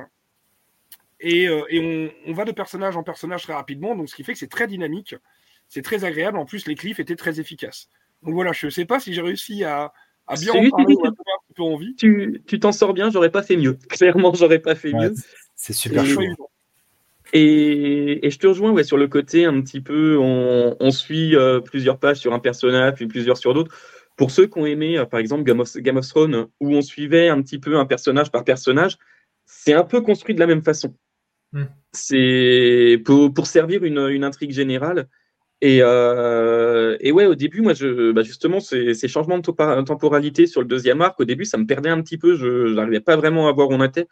Surtout que bah, la fin du premier arc, elle commence à remonter un petit peu avant la, publication du deuxième. Il y a eu trois mois de pause, je crois, à peu près. c'est pour ça. Et c'est pour ça que moi, je t'avoue que j'avais quand même relu un petit peu la fin de l'arc, le début de l'arc, combien me mettre en tête, parce qu'il se passe des événements hyper importants, en fait, euh, dans le numéro 5 notamment. C'est ça. Moi, je me rappelais surtout de la, de la fin, des deux dernières pages de, de la fin de, de l'épisode 5. Donc, revenir sur des personnages, c'était un peu compliqué. Mais ouais, ce, cette apocalypse numérique qu'on nous, dont on nous parle, en tout cas, est vraiment très intéressante. Alors, moi, c'est ce que je disais, euh, je le disais tout à l'heure, je, je, vois beaucoup de parallèles avec euh, Nice House on the Lake. Dans, le côté apocalypse, même un peu dans le train, même si dans le trait, pardon, c'est alors c'est pas Alvaro, Alvaro Bueno Martinez, enfin, j'arriverai jamais à me rappeler de son nom, désolé. Il va le chercher dans le désordre. C'est voilà. ça. Et, mais il y a, y a, quelque chose dans le, dans le trait qui ressemble. Après, la colo, bah forcément, ça aide aussi. Hein. C'est genre Belair à la colo, donc euh, tu, tu, le sens. Vraiment, tu sens les, les points de comparaison. Mais l'histoire, je trouve presque ce, ce, début de deuxième acte plus intéressant que le, que le premier. Où le premier, ben, on, nous, on nous met en, au cœur de l'action dès le départ et on raccroche les wagons au fur et à mesure. Là, on poursuit les intrigues qui ont, été menées avec euh, bah, les personnages, on les connaît mieux, donc on est un peu plus attaché à certains. Et, euh, et c'est vraiment, enfin là pour le coup, je trouve que c'est vraiment très très intéressant et, euh, j'ai hâte de, voir le prochain qui, bah, qui sort la semaine prochaine d'ailleurs, je crois, ou dans deux semaines. Bah, c'est fin du mois, je crois en général les World Tree. Je crois que c'est fin du mois en général. Et là, il y a une grosse maîtrise des cliffhangers au numéro 4, au numéro 5. Et là, au numéro 7, waouh, il y a, y a trois beaux cliffhangers parce qu'il y a des révélations, il y a des gros twists. Que ce soit en twist ou en révélation, c'est des magnifiques cliffhangers. Franchement, là, Ten the Fourth, il m'impressionne de plus en plus dans son, dans son écriture en, single issue, en fait. Ah non, et puis là, là la suite, hein, c'est, moi je suis accro. Ça. World Tree, j'ai vraiment envie de lire la suite parce que il y a, au départ, on peut vite être confus, enfin parce qu'on se dit oula, qu'est-ce qu'il veut dire, qu'est-ce qu'il veut faire, où il veut, où il veut en venir, et finalement c'est assez brillamment écrit. C'est ça. Et, effectivement, ça pour le coup, c'est vraiment une série que je suis content de suivre en issue. Je pense que ça peut perdre un peu de son, intérêt à suivre en TPB parce que tu n'as pas ce côté attente euh, qu'il apporte avec chaque numéro à chaque fin de mois qui donne vraiment envie d'aller acheter la suite c'est, on est vraiment sur quelque chose de, très bien maîtrisé scénaristiquement. Les dessins sont, sont vraiment incroyables. C'est, enfin moi je, découvre euh, Blanco euh, et, bah, je suis très content de le découvrir là-dessus. Et ouais, les personnages sont bien écrits. T'as, as des liens qui se tissent entre entre plusieurs et, euh, et la façon dont ça dont ça se recoupe. Non, c'est c'est vraiment une série très très intéressante. Et comme tu disais aussi, Jordi Belair a la colo incroyable en fonction des époques, hein, des colos euh, différents. Enfin, euh. Ouais, tu as, des repères visuels pour, euh, grâce à la colo pour savoir à quelle, sur quelle temporalité tu te situes et même parfois c'est si tu te situes pas ailleurs. Sans trop en dire parce que c'est vrai que c'est compliqué. c'est compliqué de ne pas révéler ce qui se passe quand même. Non, mais c'est la coloration, la coloration qui sert la narration. Et ça, c'est sûr. Oui, complètement. Complètement. Tu l'as lu aussi, toi, Julien, du coup? Ouais, j'avais lu les, les, premiers, les 4-5 premiers épisodes. Et euh, ouais, quoi, euh, c'est vrai que euh, c'est quand même pas simple au début de, de raccrocher, de voir où, l'auteur veut nous amener. Surtout vis-à-vis d'un personnage qui accapare. Moi, j'avoue que le personnage, j'ai pas compris pourquoi il, pourquoi il était à poil tout le temps. spoiler. ça m'a un peu troublé au, ça m'a un peu troublé au, au début. mais, euh, mais bon, après, euh, bon voilà. Après, c'est vrai qu'il y a, y a un, un poil racoleur, un poil racoleur peut-être. Il y a des gros euh, twists. Tu comprends, les vêtements sont des entraves pour notre liberté spirituelle, geek. moi-même, moi-même, là, moi-même, là, si, tu vois, là on enregistre, donc je suis décent, mais sinon, habituellement, là, je, serais tout à fait à ah l'aise. pour le podcast, et on est en société, on fait des efforts, évidemment. Voilà. Alors, c'est pas la planche qui représente le mieux la série, euh, pour le coup, celle-ci. Euh, mais c'est, ça donne un petit peu le, ton sur une des, temporalités. Et euh, enfin voilà, c'est, il y a, beaucoup plus beau que cette planche. En effet, j'ai pas forcément choisi la meilleure, mais c'est, voilà, on a le, on a le trait global de l'ambiance l'ambiance visuelle globale de la série quoi. Ouais, et puis même tu vois c'est marrant cette planche parce que là tu disais qu'il y avait des parallèles à faire avec Nice on the Lake. Pour moi là, il est évident. C'est-à-dire que tu vois clairement en fait euh, un petit peu l'endroit où où il y a, y a, des personnages qui sont regroupés. Et là il y a une tentative de connexion communication vers l'extérieur. Et enfin il y a quelque chose qui est lié aussi du coup on l'a dit hein, à une fin du monde d'une manière ou d'une autre donc forcément oui il y, a, y a des parallèles à faire. Et là, je trouve qu'ils sont assez criants. Et on voit bien, bah, peut-être que pareil, la psyché des personnages, parce qu'il y a aussi des personnages qui commencent à, douter de plein de choses. Est-ce qu'il faut faire est-ce qu'il faut donner une confiance aveugle à, quelqu'un pour, parce que c'est pourquoi on se voit plus, pourquoi, enfin, il y a plein de choses à dire. C'est, c'est vraiment, encore une fois, je trouve qu'il y a une très belle écriture des personnages. C'est, vraiment très bien.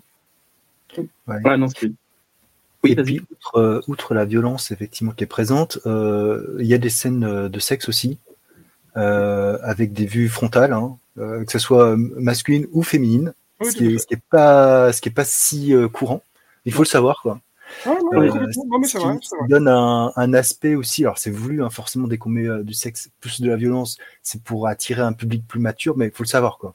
C'est euh, c'est pas un comics que qu'on peut donner à un ado comme ça. Oui, oui, oui, ça fera, ça fera, oui, oui, ça fera très lourdement sourciller la maman de l'ado à qui vous allez offrir ce comics. Là, même dans le, dans le métro, bon, après, vous êtes obligé de vous justifier, c'est compliqué. Donc, euh, non, Ouais, après, c'est bon, tu lis pas du, du, Richard Corben et tu lis pas Den, quoi. On en est très loin, malgré tout. ouais. Den, euh, dans, dans, le genre racoleur, Den, il n'y a pas mieux, quoi. Pour quelqu'un qui, qui voit par-dessus ton épaule, il te demande de ce que tu es en train de regarder. non, mais après, après moi, je trouve. Euh, je, suis d'accord, il faut, il, faut, il faut quand même le préciser, comme dit Old Geek. Après, c'est vrai qu'on c'est on est tous majeurs et, vaccinés ici, mais voilà. Quand même, c'est vrai. Tu vois, c'est comme Saga, par exemple. Saga, qui est un, qui est un comic que moi j'aime énormément, qu'on peut recommander en fait comme, euh, voilà, comme euh, science-fiction, fantasy ou choses comme ça. Bon, bah, il faut, on peut pas non plus peut-être offrir ça à quelqu'un de 12 ans, quoi. On va attendre un petit peu, ou, en tout cas euh, avec supervision, ou j'en sais rien, ou en connaissance de cause. Tout dépend de la maturité de, de, chaque ado, mais ouais, peut-être pas 12 ans pour, Saga. Pour ce genre de choses, quoi. Ah, c'est sûr, c'est sûr. On va repasser un peu chez les Big Two avec un titre bah, que je suis seul à avoir lu, donc je vais faire un petit peu rapide malgré tout. C'est Sinister Sons. Alors, j'avoue avoir été sur la série juste sur le nom de l'auteur. Euh, Peter Tomasi, c'est qui écrit sur deux enfants. Moi, forcément, ça me vend du rêve. Hein. Euh, on se rappelle tous un petit peu de, de Super Sons. Très bien. Série euh, avortée en plein, enfin tuée en plein vol par Bendis et son run sur Superman. Et euh, donc là, ça me, ça me, vendait, ça me vendait un petit peu du rêve. Le, le fils de, du général Zod, le fils de Sinistro, qui, qui vont faire un team-up, c'était plutôt intéressant. Mais on voit pas ça tout de suite. Forcément, faut introduire les personnages. Euh, le fils de le fils de Sinistro, qui est le fils prétendu, il y a aucune preuve que, que ce soit son fils, est sur une planète euh, du secteur 2541 et euh, bah lui, ce qu'il veut, c'est faire partie de la Sinestro Corps. Et son rêve, c'est de s'échapper de, sa planète. Alors, il a 12 ans. Hein, on a tous ces rêves de, voir d'ailleurs. Lui, c'est pas juste voir si l'herbe est plus verte dans le village voisin, c'est aller carrément rejoindre euh, to, pardon, la, planète de Sinestro. Et pour ça, bah, il récupère une, une euh, quelques, quelques ados aussi qui vont piquer des, des, pièces de vaisseaux spatiaux un petit peu à droite à gauche pour qu'il essaye de monter le sien pour rejoindre Korugar, justement. Et pendant qu'il est en train de faire ça, bah, tu as le fils de, du général Zod qui, lui, s'est barré de, de, la maison familiale. Et alors, d'après ce, que, ce qui est dit dans le comics, on sait pourquoi dans le, dans le comics Neil Before Zod mais visiblement, ça se passe pas bien entre la mère, le père et le fils. Et donc, il est dans un, dans un vaisseau et il atterrit sur la planète de Simpson. J'ai oublié son, son prénom, c'est, c'est moche, je l'ai lu à l'instant. J'ai une très mauvaise mémoire des prénoms des, des, personnages qui viennent d'être introduits. Et bah, leur rencontre, hein, c'est, c'est une rencontre, euh, imaginez deux dames Yanwen qui se rencontrent euh, et qui viennent de deux mondes différents et ça se passe pas bien. Et on finit le numéro comme ça. Numéro du coup qui est, plutôt, plutôt fun, qui se lit assez bien. Les, caractérisations sont cool, même si tu peux pas t'empêcher de voir, euh, tiens, ça, ça me fait penser à du Damian Wayne sous tel aspect, ça, un autre Damian Wayne sous tel aspect. Et forcément, on est sur le, enfin, Damian, Damian Wayne, c'est le petit-fils de, de Razal Ghul, élevé par Razal Ghul et Talia, donc forcément, il a ce côté un peu, un peu malsain. Là, c'est, un, ces deux êtres où il n'y a pas ce côté solaire de, de John Kent qui, qui peut contrebalancer. Bah, c'est la question que j'allais te poser maintenant, parce que justement, j'allais dire, bah, Super Son, ça fonctionnait aussi par rapport à cette dichotomie-là, c'est-à-dire que on voyait bien qu'ils avaient tout pour les opposer. Ah, voilà, le, le, classique, en fait, les personnages qui, qui, qui a priori n'ont rien pour s'entendre et qui finalement euh, vont nouer d'amitié en faisant des missions ensemble, etc. Là, on part pas du tout sur le même principe, ou en tout cas des caractères plus similaires, j'ai l'impression. C'est ça. C'est même si a priori euh, le, prétendu fils de Sinestro est moins moins catégorique que, que le fils de Zod, mais bon, c'est le fils de Zod. Hein. voilà. Donc euh, non, c'est comics plutôt cool. Par contre, les dessins, bah ça va ça va ça va diviser tout de suite. Hein. C'est David Lafuente et bah c'est particulier c'est le moins qu'on puisse dire. C'est très cartoony, c'est du trait un peu grossier. Donc ça marche ou ça marche pas. Mais au final, en lisant le, en lisant l'issue, on arrive à faire un peu abstraction de ce trait grossier et comprendre que ça, ça sert un peu ce côté fun et déjanté que, que, que veut donner la série. Euh, on est très loin de Patrick Gleason malgré tout. Et Aurore Jiménez aussi, qui a fait du Super Sons un petit peu, il me semble. Ah ouais, bah, de toute façon, ils étaient tous les deux dessus, c'était Glisson et Jiménez euh, de mémoire. Ouais. Donc euh, oui, effectivement, on est très très loin de ces deux-là. Ah ça calme. Mais, mais c'est plutôt fun. Alors par contre, c'est une mini en 6, donc à voir où ça va, ça va amener. Effectivement, ça va relativement vite. Et, euh, Mais c'est c'est pas un gros coup de cœur. Je m'attendais à, aimer beaucoup plus que ça, mais c'est vraiment la, lecture popcorn, fun, détente euh, du, de ces 15 premiers jours, en tout cas pour moi. C'est quelque chose qui vous attirait, ça, ou pas du tout? Bah, moi, j'ai beaucoup. Oh, pardon. J'avais beaucoup aimé euh, Super Sons, donc je, pense que j'y aurais jeté un œil. Puis en général, je suis assez client de ce que fait La Fuente. J'avais bien aimé Radiant Red qu'il avait fait. Euh, après, je me jetterai pas sur la VO. Euh, si jamais Urban le publie un jour, pourquoi pas. C'est à voir où ça va mener. C'est ce qu'on disait tout à l'heure pour Pine and Merrimack. C'est peut-être un petit peu tôt pour savoir si ça va être publié en VF. Euh, après, voilà, ça, ça pas rien. Si ça reste sur une, une mini-série en six épisodes, ce sera l'histoire d'un tome. Est-ce qu'il y aura vraiment un public pour lire ça? C'est, ça reste à voir. Mais visiblement, c'est, enfin, pour ce qui est, ce qui arrive au, à Lorzod, le fils du général, euh, c'est, plutôt ancré dans la continuité et à la mini Neil Before Zod qui, qui vient de sortir. Moi, j'ai juste manqué de temps. Hein. Je, l'ai pris, hein, le single. J'ai juste manqué de temps pour le lire. Euh, mais, euh, mais oui, oui, ça m'intéresse. Évidemment, j'allais dessus parce que moi, pareil, euh, moi, tu mets Tomasi sur des fils d'eux. Je me suis dit, oh, bah tiens, c'est rigolo. Il va faire un petit peu, il va contrebalancer justement. Donc, donc voilà, évidemment, ça m'intrigue.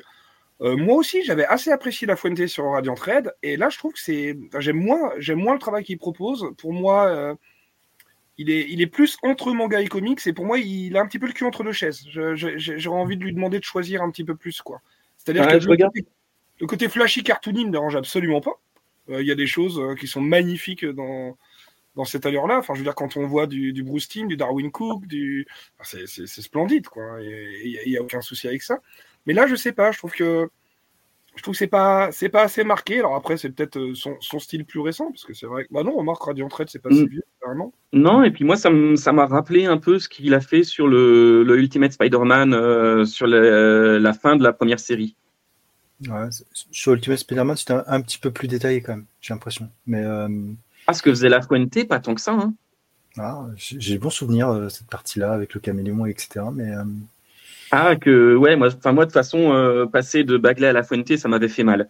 Euh, Bagley est quand même un de bons crans au-dessus, quoi. C'est différent, c'est très différent dans l'approche. Mais, euh, mais là, je regardais, ouais, non, il n'y a pas d'encreur, c'est juste La Fuente au dessin et euh, Tamra Bondiloin au, à la colo. Ah, bah, c'est peut-être ça aussi. Peut-être ça qui fait bizarre, le, le monde d'ancrage, je sais pas. Mais tu vois, par exemple, la toute première page de, de Sinister Son, je la trouve super, par contre. Tu vois, le, côté un peu brouillon euh, euh, pour raconter l'histoire de gamins, tu vois, des gamins qui dessineraient, etc. Avec la. Ah tu vois, je la trouve très chouette. Hein. oui, non, mais il y a de. Il y a, y, a de, y a de très bonnes choses et effectivement, oui, voilà. Mais à, côté de ça, ça reste une voilà la, lecture fun qui, qui fait du bien et, euh, et voilà. Ok. Euh, on va continuer et là, on va commencer à sortir le sel. Oh parce qu'on va parler.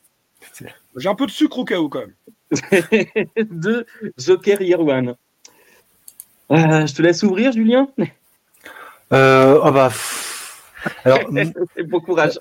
Ouais, c'est ça, parce que moi je lis pas Batman, donc c'est un peu compliqué. Allez, vas-y, tu veux, que tu veux que je, tu veux que j'essaie bah, tu, peux pitcher parce que moi, du coup, pour être très très transparent avec tout ça, j'ai lu le premier arc de Starsky euh, sur sa reprise avec File Safe. Euh, et après, j'ai repris au 139, qui est, je crois, le dernier euh, numéro de Gotham War, et j'ai suivi là avec l'annonce de, de Joker Yawan. Donc, je suis pas vraiment. ouais, alors, oui, pas de souci. Bah, de toute façon, effectivement, là, il y a déjà une volonté éditoriale un petit peu spécifique pour ce Joker Year One, puisque c'est en trois numéros, donc le 142, le 143 et le 144. C'est trois numéros qui sortent à la suite, hein, en trois semaines. Donc, euh, chose qu'on n'avait pas vue depuis, euh, ben, depuis longtemps, je pense. Dans, euh, dans Detective Comics, ça avait été fait, je crois, toutes les deux semaines fin d'année dernière, pour un arc spécifique, mais en tout cas, pour Batman, c'était pas arrivé depuis bien longtemps. En tout cas, au moins depuis les, le Rebirth où il sortait voilà, toutes les deux semaines un épisode, mais là, ça faisait longtemps. Donc, effectivement, euh, Chips il a, un, il a un petit peu une obsession. Euh, à mon avis, autour de l'identité, autour de l'esprit, autour de, l'endurcissement et de la torture de l'esprit humain. Moi, c'est comme ça que je vois. En tout cas, ce run de Zdarsky, je trouve plus intéressant dans les thématiques qu'il propose, dans la réflexion qu'il apporte, dans les comics eux-mêmes, presque. ça peut être un des problèmes. C'est-à-dire que le, premier arc, effectivement, qui était sur Failsafe, qui était un petit peu sur un euh, bah, côté. Euh, euh, si Batman va trop loin, il doit être stoppé par une autre entité. On, revient aussi sur le Batman de Zorenard, de Morrison. Et donc, le deuxième arc, lui, qui, à mon avis, a énormément divisé les fans, et a raison, là, il y a un délire multiversel. Donc, en gros, le premier arc, c'est est-ce que Batman peut exister sans Bruce Wayne. C'est un petit peu ça, le, le, Deuxième arc, on commence, est-ce que Bruce Wayne peut exister sans Batman finalement? Parce qu'on est dans un multivers où il n'y a pas de Batman, il n'y a pas de Joker. Mais du coup, Gotham aussi est en perte. Donc, est-ce que Gotham peut exister sans Batman finalement? Enfin, il y a plein de, de, codépendances. Zdarsky se pose beaucoup de questions sur ça. Et, du coup, le Zurenar est au centre de tout ça. Zdarsky va piocher partout. En fait, il veut raccrocher les wagons. Donc, il va piocher du Zurenar chez Momo, donc chez Grant Morrison il va chercher un petit peu de ce qu'il a été fait autour de, du Snyder, euh, du Joker de Snyder dans les New 52. Cette espèce de Joker, tout à coup, qui est beaucoup plus robuste, beaucoup plus costaud, beaucoup plus bagarreur, euh, beaucoup plus endurant. Euh, pourquoi je dis tout ça? Parce que ça va avoir son importance. Et, ensuite, il va aussi un petit peu piocher, du coup, bah, mais même énormément, dans les trois Jokers. Donc, de, mhm. les trois Jokers qui avaient été d'abord bah, Jeff Jones dans le Justice League numéro 50 des New 52, euh, où euh, à ce moment-là, bon, bah voilà. Je... La révélation. Et ensuite, bah, on, a eu un Black Label, je crois, hein, Jeff Jones et euh, Jason Fabok. D'ailleurs, je ne l'ai pas lu, les trois Jokers. Je ne sais pas. Moi non plus, mais. En tout cas, il y a une volonté. J'ai arrêté depuis Morrison. ouais. En tout cas, il y a une volonté de Zdarsky de raccrocher des wagons qui est assez surprenante. En fait, soit il y a une obsession de sa part, en tout cas, autour du lien entre Batman et Joker. Euh, euh, la seule manière d'arrêter Joker, c'est de le tuer, mais Batman ne peut pas tuer. Comment on peut faire? Est-ce qu'il est sauvable? Parce que pareil, il y a des backups euh, qui sont très intéressants. Des fois, les backups sont plus intéressants que le comics eux-mêmes aussi, hein, dans la plupart des singles. Donc c'est vrai, il y a des backups qui sont vraiment très bien. Il y a notamment un backup où, Bruce Wayne, il est, il est encore dans les méandres de son esprit entre Zurenar, des visions de, de, ses parents assassinés par Joker, avec Martha qui lui demande de sauver tous les Gothamites, y compris le Joker. Donc c'est quand même assez intéressant, c'est de voir est-ce qu'il va finir par le sauver ou le tuer dans, plein de choses comme ça. Ça peut être un, délire de tout fan de cette relation entre Batman et Joker.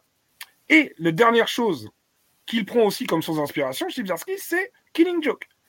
Pourquoi Killing Joke? Parce que bah, Killing Joke, euh, évidemment, on raconte les origines du Joker. Mais il va se servir, il va se servir aussi de. Je, t'interromps juste, Isoka. Euh, il va se servir aussi de, de la mini, euh, je sais pas si c'est une mini ou euh, The Night, Batman ah The Night. Merci de préciser, tout à fait. Où, ah bah il va, où il a redconné d'une certaine manière le passé, le passé de, de, Bruce et de Batman.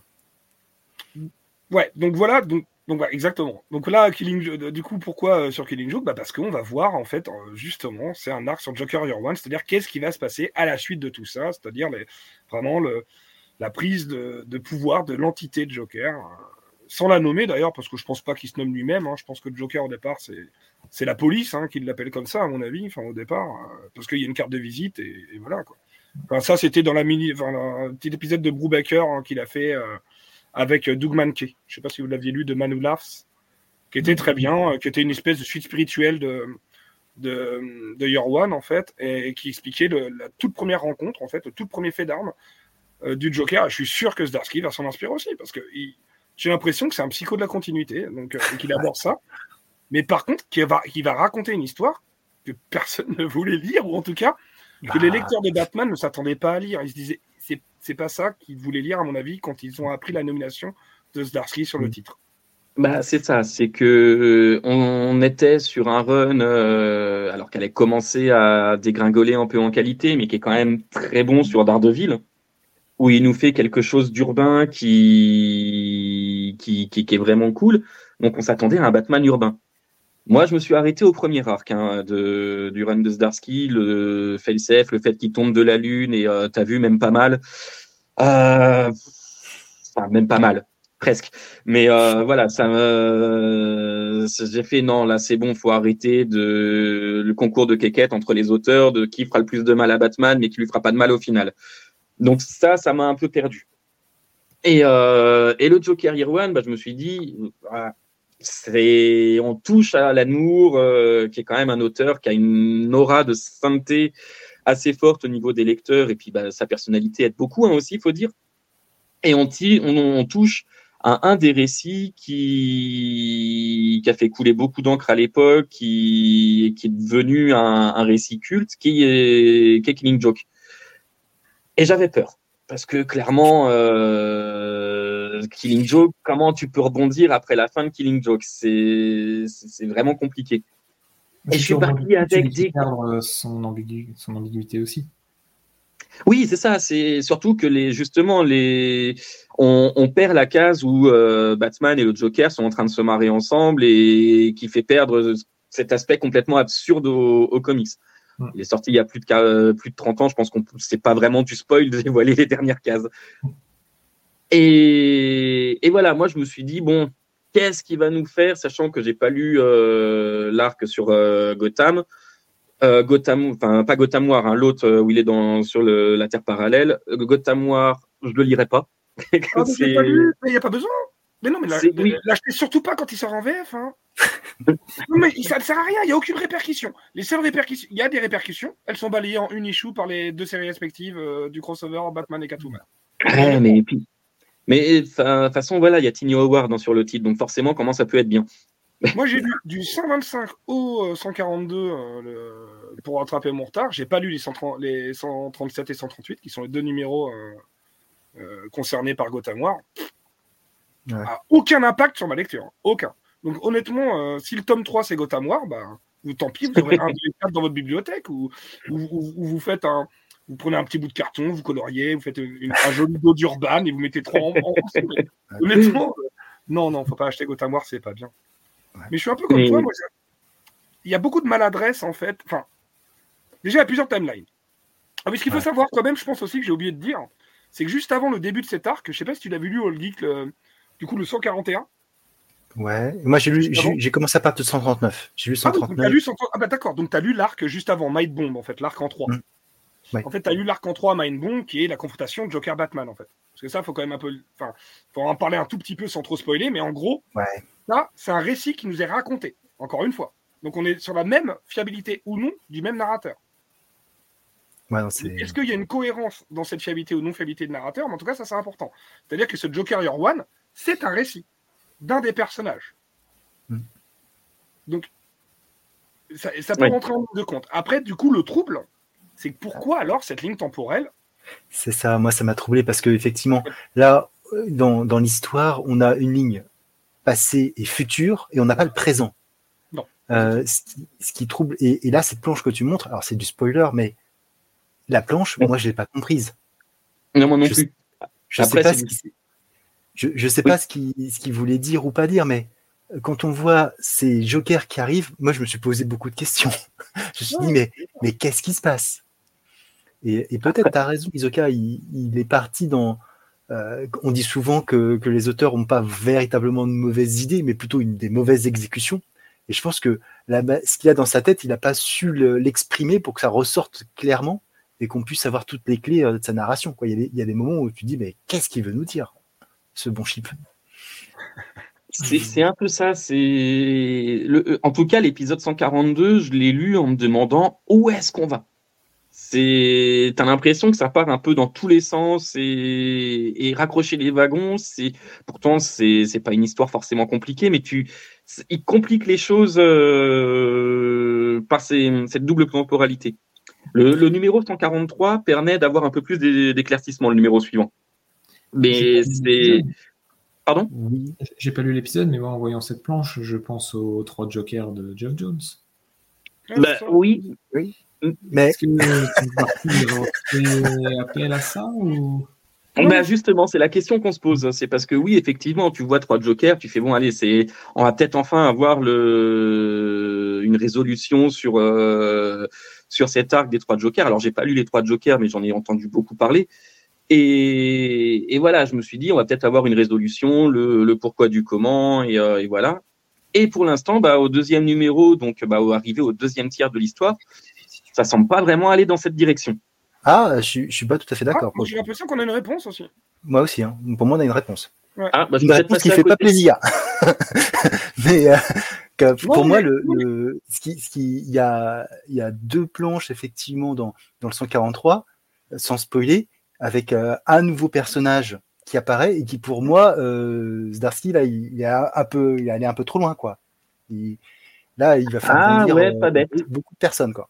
en fait, avec, cette avec sa volonté de raccrocher tous les wagons, bah, ça fait forceur, ça fait bourrin. Et du coup, il y a plein de choses comme ça qui font que. Mais si, regarde, là, je donne une réponse pour ça, je donne une réponse pour les trois Jokers, je donne une réponse pour le Snyder du New 52. Vous n'avez pas compris pourquoi il était devenu Joker omniscient, super bagarreur. Alors, ça a toujours été un clown dangereux, meurtrier, mais un clown dans l'esprit. Et là, tout à coup, il sait se battre contre Batman. Ah bon? Ah bah, d'accord. Donc, le mec le mieux entraîné de, de, tous les humains. Et Joker, tranquille, quoi. Donc, oui, non, effectivement, j'avais oublié cet élément et c'est vrai que ça peut apporter un élément de réponse. Par contre, effectivement, c'est ça aurait peut-être mérité d'être raconté en un peu plus que trois issues. C'est ça. Et il s'appuie, comme, comme le soulignait le geek tout à l'heure, euh, très justement. en zéro. oui, mais fait, est-ce que, quitte à le raconter, autant le faire bien. C'est surtout ça que je veux dire. Mais moi, moi j'aime beaucoup les, les, passages avec Gordon euh, dans le passé, cette espèce de fibre un petit peu euh, post-Year One, etc. D'ailleurs, il y a un moment, une petite, ah, petite référence à son bébé James avec Sarah Essen. Moi, j'ai adoré, par exemple. Oui, oui, ça, c'est cool. Moi, c'est dans la continuité de Zéro hier, du coup. Bah, c'est ça le problème. Mais alors, lequel est canon euh, Parce que ça peut être aussi Year One, du coup. oui, parce que euh, voilà, bah, tu as tous les éléments. de Batman, pour moi, c'est du Zéro hier. Oui, tu as raison. Oui, as raison. Mais je veux dire, oui, c'est vrai. Mais effectivement, sur tous les je, éléments. Je te plains, Adas, parce que quoi, ça devait être très cryptique ce qu'on dit. pour le coup. Sur l'épisode en lui-même, oui, parce qu'après Zéro hier, euh, Year One, ouais, j'ai les rêves, mais. c'est une façon différente d'appréhender l'épisode. Après, pour, euh, pour revenir sur ce que disait le, euh, Isoka par rapport au, au rapport à, à Irwan, euh, effectivement, tout ce qui se, tout ce qui est, ce qui touche à, à, Gordon, ça fait quand même plus penser à, à Irwan. Le, sa relation avec euh, avec Barbara, le gamin qui, enfin Barbara la femme, hein, le, le gamin. Sarah, Sarah je crois à ce moment-là, non? Je sais plus. Tu me... oui, il me semble que c'est ça. Euh, tu as même l'espèce de conflit. Alors, je, je, Irwan, ça fait très longtemps que je l'ai lu, mais il est en, il est en conflit avec un autre flic euh, avec qui il se bat à un moment dans, dans Irwan. Tu as l'impression que... En fait, ça fait esprit Year One, mais Olgi a raison. Euh, au niveau de la temporalité, ça se passe avant Year One. Ah bah oui, de toute façon, c'est carrément référencé. Euh, donc, euh, entre, entre, Year 0 et Year One, effectivement. Si, façon, quoi, ça fait bizarre de foutre Year 0 en canon, mais si ça devait être entre bah, les deux. Sauf erreur, je crois que ça n'a pas été complètement tranché, justement, ce qui était en canon entre Year One et 0 Year, quoi, hein, ou Year 0, je sais pas comment on l'appelle. Merci Death Metal. non, mais sans, parce que je crois que quand Snyder il a fait son histoire, ça devait remplacer une certaine devait, manière Year One. Mais euh, c'est pas aussi simple que ça, il me semble. Bah, déjà, il faudrait qu'il soit qualitatif. Ça, après, la qualité, euh, malheureusement, euh, quand on a du Redcon, c'est le dernier Redcon qui fait foi, quoi, malheureusement. Sauf si celui-ci, à nouveau Redcon, où on dit que ça a été inventé, que c'est du mensonge, etc. Alors, et, comme Isoka l'a dit, de toute manière, comme on est sur une histoire qui est racontée, quelle, quelle, fiabilité on peut avoir de tout ça au final? C'est compliqué, quoi. C'est pas faux. C'est pas faux. Mais euh, par contre, moi, j'ai, enfin, pour, pour, revenir sur les, quelque chose de plus terre à terre, les, les dessins. Euh, autant les dessins qu'on voit là, bon, il y a la reprise des deux, des deux cases de, de Brian Bolland et puis euh, je sais plus qui dessine sur ces, cette partie-là. Mais euh, pardon? Camon Colli, je sais pas Camon Colli. Ouais, c'est ça. Mais, mais moi, c'est vraiment les. C'est inégal, on va dire. Ah ouais, parce que à côté de, à côté de ça, bah, tu as, Sorrentino. Bah Et là, pour la claque visuelle, quoi. Ouais, franchement, c'est un super taf. Moi, j'ai beaucoup aimé les, les, planches de Sorrentino aussi. Ah ouais, non, et puis, puis là, il peut, lui qui aime beaucoup jouer avec les ombres, les ombrages, les, enfin, c'est tout ce qui est, tout ce qui est, tout ce qui va tirer autour des, des nuances de noir. Enfin, c'est bizarre dit comme ça il, s'en donne un, à cœur joie là. C'est quand c'est lui qui dessine, c'est incroyable. Alors pour préciser, mais bon, après c'est assez logique. Hein, c'est donc c'est Sorrentino qui s'occupe de la, de la ligne temporelle future et c'est euh, Giuseppe euh, Camoncoli qui s'occupe de la, ligne temporelle passée. Et donc forcément, on a beaucoup moins de planches de Sorrentino malheureusement. Ouais. et sur les planches de Sorrentino, euh, j'ai presque quoi. J'ai moi j'ai eu presque du mal à reconnaître son style vraiment. il n'est pas il est quelque chose de très classique alors qu'on a l'idée d'un Sorrentino qui va exploser les cases, qui va avoir des, des, comment dire, des visages toujours très particuliers. Euh, là, là, je trouve qu'il. Alors, peut-être effectivement qu'il a eu plus de temps et du coup, quand tu as 4 pages à faire au lieu de 20, bah, tu mets le paquet en détail, etc. Mais c'est presque, j'ai presque eu du mal à le reconnaître. Tu vois, le, Joker, là, quand il apparaît. Je, ah oui, il est. Bah, J'avais eu l'impression d'une photo. Moi. là, je l'aurais pas reconnu, effectivement. Bah, Peut-être la toute première case sur la main, effectivement, c'est sa manière de faire les ombres, de faire le, euh, de gérer la couleur et tout. c'est limite une figure christique. Hein. On en a fait une figure christique. Euh, oui, c'est assez impressionnant. C'est assez marquant. Il y a deux trois planches qui, que ouais que j'oublierai pas tout de suite parce que vraiment elles sont assez marquantes. Après, par contre, paradoxalement, je comprends pas l'intérêt. Honnêtement, qu'on aime ou pas le run de Darsky, pour l'instant, ça se tient à peu près. Enfin, même ça se tient. Qu'on aime ou pas. Hein. À part, même si le deuxième arc, j'ai encore des doutes, hein, on va dire. Mais, ouais, quand même. Hein. c'est vrai que c'est mais, mais là, cette ligne temporelle, je vois pas trop euh, quel est le but, et, surtout que ça peut pas faire partie du récit, du coup. Bah, alors, je suis d'accord, mais à côté de ça, c'est celle que j'ai trouvée le plus intéressante. la plus intéressante. Euh, bah déjà parce que encore une fois, moi je le dernier run que j'ai lu en entier, euh, c'est celui de Morrison parce que celui de Snyder, j'ai pas du tout accroché justement, je me suis arrêté à, à. Et ben, dans cette ligne, comme on est dans le futur, on nous ramène le Batman Damian Wayne euh, qui apparaît quelques fois. Enfin, on, ramène des éléments qui, qui, moi, me sont connus. Et j'ai envie de l'explorer cette euh, cette ligne future, de, de voir comment ça se passe. De, enfin, c'est t'as même des, des éléments qui peuvent euh, qui peuvent ramener à Batman Beyond vu que enfin il y a un l'élément qui, qui fait que Bruce Wayne raccroche le, le costume et que c'est Terry McGuinness ah, on le voit à peu on le voit à peu près dans dans cet épisode et, et cette Gotham euh, complètement apocalyptique et en proie au chaos euh, plus qu'à son habitude moi enfin je suis curieux d'en connaître plus dessus quoi. C'est presque une semaine normale euh, pour Gotham. Hein. ah, là, ça, ouais. non, non, je, rigole, boutade à part, mais, mais tu vois, moi, au contraire, moi, cette temporalité là, avec ce qui se passe, ça m'a absolument pas donné envie. Hein. Je, j'ai pas envie de lire ça en fait. Mais après, euh, je peux comprendre que ça plaise, mais moi, j'ai pas envie de lire ça. Alors après, c'est pas dire j'avais pas eu envisager ce que tu disais, Manphobia, là, sur. Euh, parce que voilà, j'ai l'impression que Darsky s'intéresse à la continuité, du coup, en tout cas, il est, il est assez fasciné par euh, Joker ou, et Batman, en tout cas, au niveau de leur psyché. Et j'ai pas envisagé ça, ce que tu disais, parce que. Donc, euh, bah, c'est pas, c'est pas trop un spoil de dire que le, ce qui fait sortir Bruce Wayne de Batman dans Batman Beyond, c'est le fait qu'il ait tué le Joker, c'est ça? Non, c'est qu'il doit prendre une arme à feu pour se défendre contre, contre quelques gangsters parce qu'il vieillit, il est plus aussi, aussi fort, souple et agile qu'il l'a été. Ah, ok, d'accord. Donc, tout simplement, c'est ah, je pensais que peut-être il y avait un truc. Est-ce qu'il va vraiment aller au bout, tuer le Joker? Non, non, non, non c'est vraiment le. Il brise. Dans, le dessin euh, animé, ouais, c'est ça, oui. Dans le dessin animé, oui, quand il se bat, il est obligé de récupérer une arme à feu et de menacer le, voyou. Et c'est à ce moment-là qu'il a le déclic, oui. Et c'est là qu'il qui, va à l'encontre de tous ses principes et qui dit bah, Je peux plus être Batman. Et, euh, et il y a, y a, justement une scène où on le voit, euh, on le voit avec un, un, flingue à la main. Donc je me suis dit, est-ce que c'est un clin d'œil, est-ce que c'est volontaire, est-ce que ça ne l'est pas?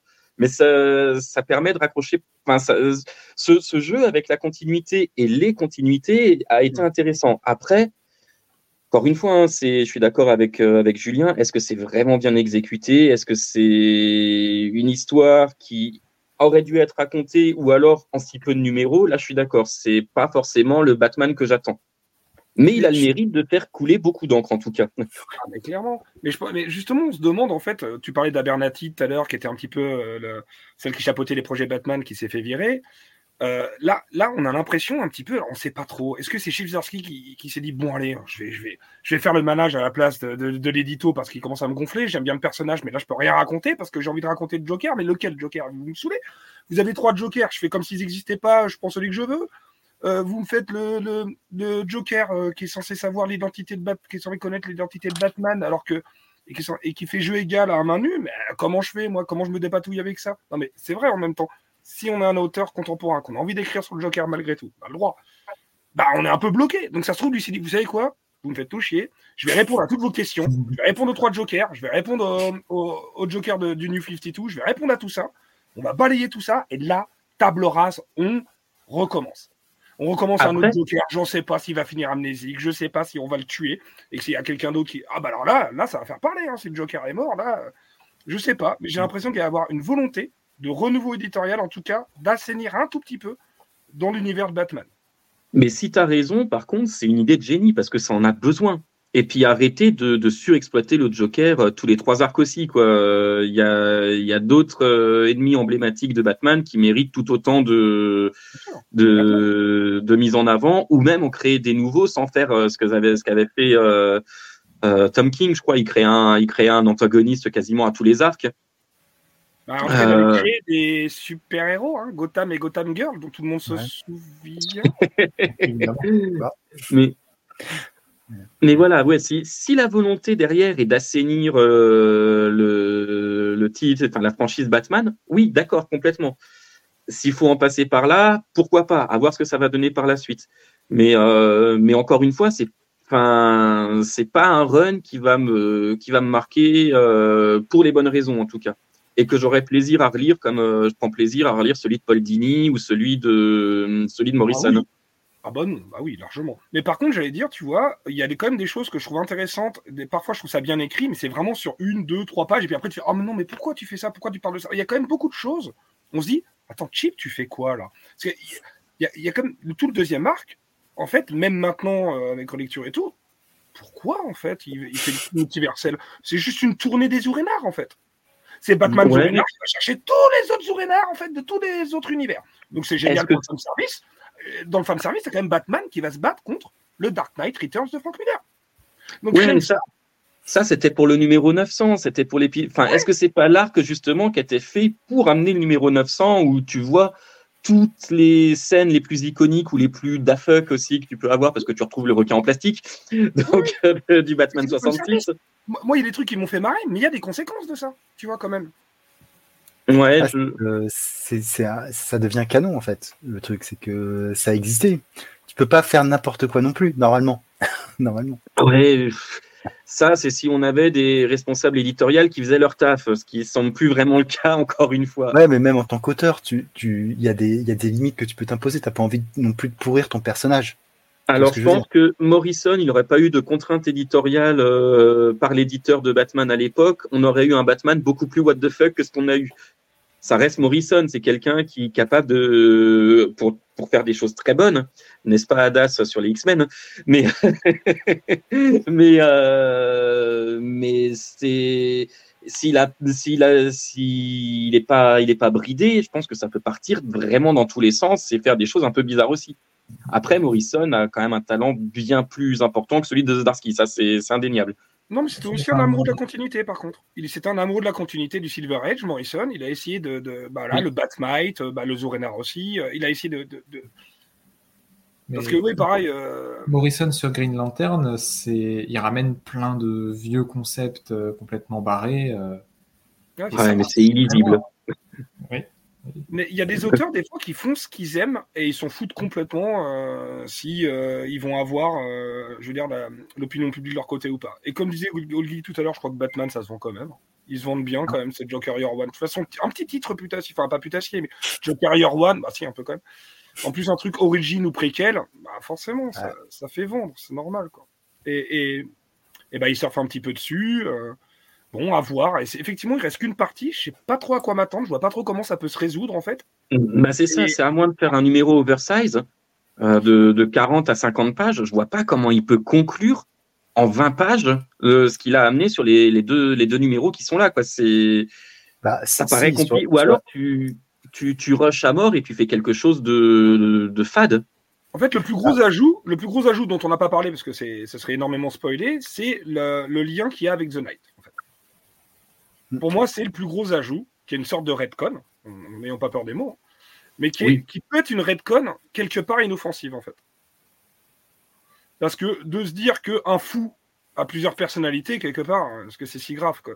Et un fou que de temps en Merci temps, il y a des majeurs qui ressortent. Non, mais je veux dire, bon, et ça, c'est quand même une redcon, hein, c'est c'est pas génial, mais si ça, peut permettre de mettre un terme à tout ça, euh, qui dure depuis trop longtemps, parce qu'encore une fois, Jeff Jones, euh, gars, tu peux pas, tu peux pas balancer un truc comme ça dans Justice League 50 et puis dire oh non c'est bon, non j'ai ça pour déconner. Gars, c'est ton dernier numéro de Justice League, tu dis qu'il n'y en a pas qu'un des Jokers, il y en a trois. Bah, comment ils font les auteurs suivants quoi? C'est ce qu'on disait tout à l'heure sur le fait d'ouvrir des portes et pas les refermer. Exactement. Euh, ça, c'était une grosse porte. Bah, c'est ça. Non, non, mais tout dépend de la porte aussi. Là, c'est quoi? C'est la porte-fenêtre d'un palace. C'est pas possible. On, est d'accord. T'as des petits encadrures et t'as des, as des énormes baies vitrées. Quoi. Au bout d'un moment, il faut faire attention aussi à ça. Quoi. Ah, après, je sais pas vous, mais moi, quand j'avais lu ce numéro-là dans Justice League 50, je m'étais dit, ah ben, c'est entre guillemets, c'est pas con. On aurait pu imaginer voilà, que le Joker, en fait, c'était un genre de titre qui se perpétue au fil du temps, que quand un Joker mourait, disparaissait ou quoi, quelqu'un d'autre euh, inspiré par son modèle prenait sa place. Euh, c'est pour ça que finalement il y avait toujours eu un Joker. Et quand j'ai lu la série et que finalement Geoff Jones dit ah non il y a les trois en même temps, euh, ils sont tous les trois dans une baraque, ils jouent aux cartes le soir en disant tiens qu'est-ce qu'on va faire pour faire chier Batman demain? en, lisant ça je me suis dit mais en fait j'aurais préféré rester sur le Justice League 50 et me faire mon ma propre opinion sur ces trois Jokers là plutôt que de lire ça quoi. Mais, oui, c'est moi, je, je m'en rappelle, je l'ai survolé la, enfin, la Justice League de Jones. Euh, c'est pour moi, c'est son titre le plus faible. Donc euh, j'ai tout revendu et je n'ai pas forcément un gros souvenir. la fin euh, Pardon? La fin était bien. Son dernier arc. Dark Side c'était vachement bien Dark Side Mais moi, j'ai aimé Forever Evil. Moi j'ai plutôt apprécié. Très blockbuster au départ, c'est clair et sans grand intérêt, mais les, à partir de Forever Evil, j'ai bien aimé. Ouais, non, moi j'ai pas réussi à, rentrer dedans. Enfin, je voyais, je voyais des redites de ce qui avait déjà été fait plusieurs fois sur la Justice League et euh, juste en modernisant un petit peu la narration, certains concepts et euh, et ne serait-ce que l'arc bah, Forever Evil avec euh, le l'Injustice League, enfin la Société d'injustice ou un truc comme ça là, j'ai eu l'impression de voir ça 36 fois quoi. Et puis même, comme dit Old Geek, euh, pareil, il a des portes ouvertes non fermées, il y en a d'autres. Hein. Euh, Pandora, euh, justement, la boîte de Pandora non fermée. Pauvre Pandora, le personnage oublié. non, mais voilà, quel dommage. ça a monté, et puis, puis splash. Mais, mais pour, pour, te répondre, Manphobia, moi je pense que l'histoire va se terminer de manière très simple hein, sur le troisième numéro. C'est qu'on aura, on va arriver sur la partie passée à une partie proche du présent, et la partie future sera traitée euh, ultérieurement dans un autre arc, tout simplement. C'est pas impossible. Ça va se finir comme ça. Hein. Parce qu'on pas c'est Joker 0, euh, hier 1, c'est pas Joker hier 50. Ouais, Donc, euh, final. Ouais à voir en tout cas, mais, euh, mais bon, ce sera pas encore un, un, run qui va me faire acheter du Batman et me dire ah je vais lire un super Batman quoi. J'ai l'impression que les auteurs quand ils arrivent sur Batman, ils savent pas euh, par quel angle en parler. Ils ont l'impression que tout a été raconté sur lui ou je sais pas. Soit on, va sur un, truc polar, détective, et, et pour moi c'est moins moindre risque, mais peut-être plus efficacité. Mais si vraiment on veut comme tu disais tout à l'heure, ça se trouve, c'est un concours de quéquette. Hein. Ça se trouve, c'est quelqu'un qui se dit bah, comment je vais marquer Batman, moi, euh, dans mon run? Euh, Moi, je suis Tom King, euh, Batman était sur un avion dans mon premier numéro. Hein quoi, chip? Oh, moi, il est tombé de la Lune. Ah ouais, tu gagnes. je veux dire, c'est vrai qu'il y a un petit peu ça aussi. Quoi. Il y a un petit peu le côté qu'est-ce que je vais faire de Batman? C'est l'humain le plus brillant, il est imbattable. Quand il est censé être battu, il a une autre personnalité qui se développe. Quand, quand machin. C'est vrai que c'est pas évident si on veut absolument apporter quelque chose de nouveau mais on peut aussi respecter le côté euh, polar, enquêteur. Et peut-être que c'est pas assez pour Batman aussi. Donc je sais pas. À voir avec le prochain numéro en tout cas. Ouais. Bon, c'était fini pour, enfin voilà, pour la pour la VO, c'est sur un gros morceau qu'on a fait. Euh, on va passer sur les, les choses qu'on a lues en, en, VF.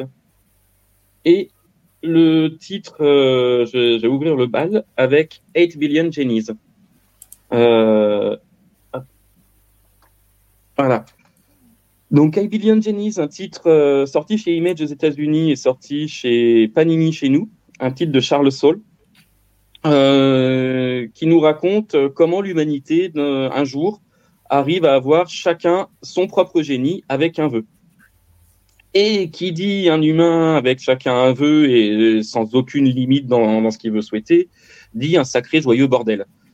Euh, on arrive, enfin, d'une d'une terre à peu près normale comme on pourrait la connaître nous, on arrive sur euh, quelque, enfin une terre où toutes les fantaisies sont marquées. Euh, on va avoir du super-héros, on va avoir euh, des gens qui veulent se venger de la façon la plus stupide possible. Le, coup du, dinosaure Cadillac pour se venger de General Motors me fait beaucoup rire, par exemple. Et, et on part sur une histoire qui, a priori, semble euh, l'histoire super-héroïque euh, avec un petit peu d'aventure, pour au final avoir un twist à peu près tous les tous les deux trois épisodes qui va redéfinir l'orientation que va donner l'histoire. Euh, on va partir sur quelque chose de très popcorn au début, un peu plus politique euh, au milieu, avec des enjeux euh, bah, géopolitiques, même si la carte du monde est complètement redessinée. Et on finit sur un arc très qui, qui, réfléchit énormément sur le sur l'humanité, sur comment elle est amenée à évoluer et, comment elle peut évoluer et sortir de, de ce qu'elle est. Mm. C'est c'est un, titre qui, pour le coup, a été un, bon gros coup de cœur euh, pour moi. Alors que Charles Saul, moi, j'en ai entendu parler que sur le Daredevil et pas en bien qu'il avait écrit, donc j'y suis allé un petit peu avec des, pincettes. Mais euh, c'est, il avait été survendu par, euh, je crois que c'était Jonathan dans Comic City qui, le vendait, qui le vendait très bien. Donc j'ai dit on va essayer, et j'en suis absolument pas déçu. On a, on a une histoire qui est réfléchie, qui se tient en huit numéros et qui a un vrai début, milieu, fin sans qu'il y ait quelque chose d'ouvert et, qui, finit, enfin qui a, une vraie belle fin en plus pour le coup. Mm. Euh, on va avoir en huit épisodes, on arrive à nous brosser le portrait de, plusieurs personnages qui vont évoluer ensemble, puis séparément pour se finir par se rejoindre. Où tout commence dans un bar par un où le barman semble au cours, enfin très avisé, très sage et a les très bonnes réactions quand son génie apparaît, lui, son vœu, c'est bah, tous les vœux qui sont faits au dehors, je veux pas qu'ils impactent mon bar. Et ça, on le voit dès le début, ce qui fait que bah, son bar est un havre de paix en fait. C'est c'est une zone une zone neutre et on, découvrira au fur et à mesure du récit qu'il y en a plusieurs. D'où les conflits géopolitiques après. Et, Charles Saul maîtrise incroyablement bien son récit pour le coup. C'est c'est raconté finement. C'est il y a il y a très de très beaux moments de, de réflexion. Et c'est, enfin, ça je sais pas comment amener la chose que je voulais dire, mais, mais voilà, non, c'est, un très très bon récit et qui est servi par des dessins qui sont qui sont plutôt plaisants, qui, qui diviseront. Moi, ça m'a beaucoup fait penser à Francis You dans, dans ses traits euh, presque crayonnés qu'il pouvait avoir sur les New Avengers de l'époque. Et, et il, enfin le, dessinateur qui est Ryan Brown, Brown, Brownie, Brown, euh, se fait vraiment plaisir avec des pages où c'est de la, pure fantaisie, euh, entre fantaisie, science-fiction, super-héros. Il mélange un petit peu le tout et il nous livre des décors vraiment, vraiment sympathiques. Et, voilà, donc on suit, on va suivre l'histoire sur pas loin de 800 ans avec euh, bah, avec des personnages qui sont devenus qui sont devenus euh, immortels par, par, de nombreuses conséquences et qui vont suivre qui vont vivre cette évolution du monde qui vont avoir connu le monde d'avant les, génies et qui voient le monde d'après et qui en tirent pas mal de conséquences et les conséquences le la conclu le la conclusion mais la la réflexion qui est amenée c'est qu'au final bah, même en ayant chacun un vœu, euh, l'humanité n'arrivera pas à s'élever parce que le vœu parfait n'existe pas et on n'arrivera jamais à sortir de, des travers d'humains. Hmm. La fin est quand même un petit peu plus lumineuse que ça, je, trouve. Ah Il y a quelque chose ah, moi, je trouve que la fin est optimiste. Vas-y, excuse-moi, Das. je te rejoins. Mais euh, bah, je, sinon, je suis tout à fait d'accord avec toi. Bah, Charles Saul, c'est un auteur qui, qui, est assez inégal. Tu parlais de Daredevil. J'ai pas lu ces Daredevil, mais chez Marvel, j'avais lu ces Inhumains. Bah. On parlait tout à l'heure de la période euh, voilà, où les Inhumains euh, je cherchais à les faire supplanter un peu les X-Men et c'était Charles Soule qui était à la manette. Pas possible ça. C'était pas glorieux pour rester sympathique. Mais à côté de ça, il fait de très très très belles choses sur Star Wars. Mm. Peut-être un peu moins en ce moment, il... mais il a fait un roman, le roman qui a lancé la période de la Haute République, euh, La Lumière des Jedi, qui est absolument fabuleux. Ces Dark Vador partent dans des explorations mystiques de, de la Force, dans... montre un peu les débuts de l'Empire, et c'était vachement bien. Donc j'y allais en étant quand même curieux de voir ce qu'il ce qu'il pourrait faire sur de l'indé. Euh, bon, il a déjà fait deux, trois trucs. Il avait fait euh, Letter 44, c'est ça? Oui. Que j'avais pas lu. Euh, donc ça, c'était mon premier, mon premier récit indé par Charles Soule et très très belle surprise. J'ai très touchant, euh, effectivement des belles pistes de réflexion.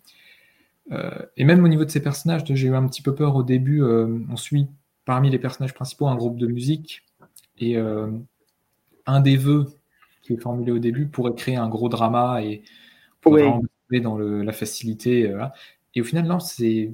Ah, c'est balayé d'un verre de la main assez facilement, quoi. C'est. Et, bien amené en plus. C'est ça, les personnages sont suffisamment matures pour passer au-delà de ça. Ça revient de temps en temps dans le récit, ils se le renvoient un peu à la gueule en mode t'as as quand même merdé, euh, mais c'est jamais euh, prétexte à du drama facile qui va durer 15 ans pour, pour pas grand-chose. Non, très très beau récit. Oui. Bah, je vous rejoins complètement. Pardon, excuse-moi, Fabian. Vas-y, vas-y. Je vous rejoins complètement. Moi, c'était un de mes coups de cœur de, fin 2022. Euh, bah, c'est pareil, moi, Charles Soule, euh, j'avais lu La mort de Wolverine euh, avec Steve ah. McNiven. C'était plutôt retour bien aussi. T'as lu le retour ou pas? Excuse-moi, le geek, tu disais? Est-ce que tu as lu le retour? Non, non, bah, ça m'a suffi. Hein ah non, ça m'a suffi. Et il paraît que c'était pas le pire, justement. Donc euh, je me dis, ah non, bah, j'ai arrêté au bon moment. Non, non, c'était pas bien. Enfin, ça m'a pas plu, en tout cas. J'arrête de dire ça. Ça m'a pas plu. Et après, bah, euh, effectivement, moi, j'avais loupé les, first printing d'Ed Billion Genies. Et c'est grâce à, bah, on les a déjà cités plusieurs fois, Comic City, qu'effectivement, j'ai eu connaissance des premiers numéros d'Ed Billion Genies. Donc j'ai rattrapé, j'ai pu avoir un second printing, comme quoi la, série devait marcher plutôt pas mal. Et puis après, j'ai suivi la série en VO. Quel plaisir de théoriser après chaque single, justement, le côté. Est-ce qu'ils vont aller jusqu'au bout du gimmick de, de, de, la boucle infinie avec le 8 et, de ce côté cyclique Est-ce qu'ils vont aller au bout? Ben oui. Et, et, ça, je trouve ça brillant parce que El Billion Genie, ça pourrait être une série régulière. Oui. Euh, le, le pitch de départ est tellement fou que ça pourrait être une série régulière. En plus, c'est tellement bien raconté dans le sens où on voit tout. On voit, euh, voilà, euh, quelqu'un qui est un peu ado euh, dans son âme, qui est un peu amoureux, qui fait un vœu à la con. ça, N'importe qui pourrait faire un vœu à la con dans les premières minutes où tu as compris que tu n'as qu'un vœu. Et c'est après que tu dis, oh merde, bah, j'ai grillé mon seul vœu, en fait, dommage, pour une connerie en plus. Il y a plein de choses ça. paraît important sur le moment. Oui, bien sûr, exactement. Et c'est ce genre de choses où on a du mal à prendre du recul, etc. Et ce, ce, que tu disais tout à l'heure sur euh, le, tenancier, du bar, j'ai trouvé ça brillant qu'on commence plus ou moins comme un huis clos pour que l'effet, quand on sort du bar, il y a un effet waouh et what the fuck hyper efficace. Quoi. Ah, Ryan Brown est vraiment fort parce que tu, tu pourrais regarder les planches à l'arrière-plan. tu as plein d'idées complètement ah, qui mériteraient limite leur épisode à elle seule, quoi, tellement. Euh, Mais complètement. Rien que le gimmick sur l'état de la Terre, Mm. C'est un des trucs que j'attendais le plus à chaque single. Quoi. Je dis, mm. ah, alors qu'est-ce qui va se passer cette fois? Je crois qu'ils sont cons. parce, que, je sais pas si ça le ou pas, mais en tout cas, il y a un petit gimmick qui est vraiment hyper mm. agréable. Quoi. Oui, Le, décompte à chaque début d'épisode du nombre d'humains restant en vie et du nombre de génies qui restent, c'est c'est quelque chose qui peut paraître glaçant en plus, euh, de voir la population s'écrémer à vue d'œil. Euh, et forcément, bah, si un humain meurt, le génie disparaît avec. Donc il n'y a pas forcément tous les vœux qui ont été réalisés non plus. Et, pour revenir sur les génies, j'ai trouvé ça très intelligent aussi la façon de nous raconter l'histoire d'un génie en particulier, sans, trop en dévoiler. et, euh, et, le pourquoi du comment il est là et euh, enfin c'est il n'aurait pas fallu plus de numéros, ça aurait pu être une ongoing en effet, mais je pense que ça aurait perdu en saveur en, étant un ongoing que là. Ah il arrive à tout raconter ce qu'il a raconté en 8 épisodes. Alors certains épisodes sont un peu plus longs, il y en a qui font 30 à 40 pages, euh, dont au moins une trentaine en tout cas. Mais euh, il arrive à tout raconter. Et bah, à la fin du livre, as presque envie de reprendre le livre du, début hmm. parce que tu te dis que malgré tout, même si la fin c'est, ça semble partir sur un, un, autre, un autre biais, une autre réalité, bah, tu peux quand même revenir au début du, du bouquin et, euh, et que l'histoire se répétera systématiquement. Oui, mais ouais, il, il reste lien ces huit épisodes. Euh, effectivement, il y a un peu ce, cette idée-là que le premier épisode va montrer les huit premières minutes, le deuxième épisode les huit premières heures, le suivant les huit premières semaines, les huit premiers mois, les huit premières années. Effectivement, comme tu disais, on va jusqu'à 800, 800 ans dans le futur. Euh. donc ça, ça fonctionne très bien. C'est un titre que tu as lu, toi, Julien, euh, Ed Billion Genies? Non, je l'ai pas lu. Je l'ai pas lu. Euh, il a fallu faire des choix au cours de ce mois de janvier et février. Je comprends pas. euh, et donc, euh, ouais, j'en avais entendu aussi beaucoup, beaucoup de bien. Bah, D'ailleurs, c'est toi, Isoka, qui en parlait sur, sur le live de, de Sofiane en disant que tu l'avais lu, que c'était une pépite. Et, et, avec ce que vous avez dit, bah, j'ai ouais, envie de, de, regarder un petit peu de quoi il en retourne. Mais je n'ai pas, pas encore lu. Mais pour revenir sur les dessins, là. Vas-y, vas-y. Voilà. Y a, alors là, il y a un côté un peu cartoony, mais dans le trait, sur, forcément, j'ai pas pris la planche la plus représentative, mais dans le trait, il y a vraiment du, un petit côté, euh, un petit côté Lenny Liu qui, qui fonctionne bien. Voir Dustin Weaver aussi. Je... Oui. Bon, les deux ont un style très proche, mais. Oui, oui, oui. En tout cas, voilà, pour un premier titre de Charles Saul, je suis, je suis loin d'être déçu et euh, bah, je vais me pencher un peu plus sur ce qu'il fait en indé. Mais effectivement, même si la fin, alors la fin, je comprends ce côté lumineux que vous vous donnez, mais la discussion entre les deux génies à la fin, elle n'est pas si optimiste que ça malgré tout, quoi. Le vœu parfait n'existe pas. Oui.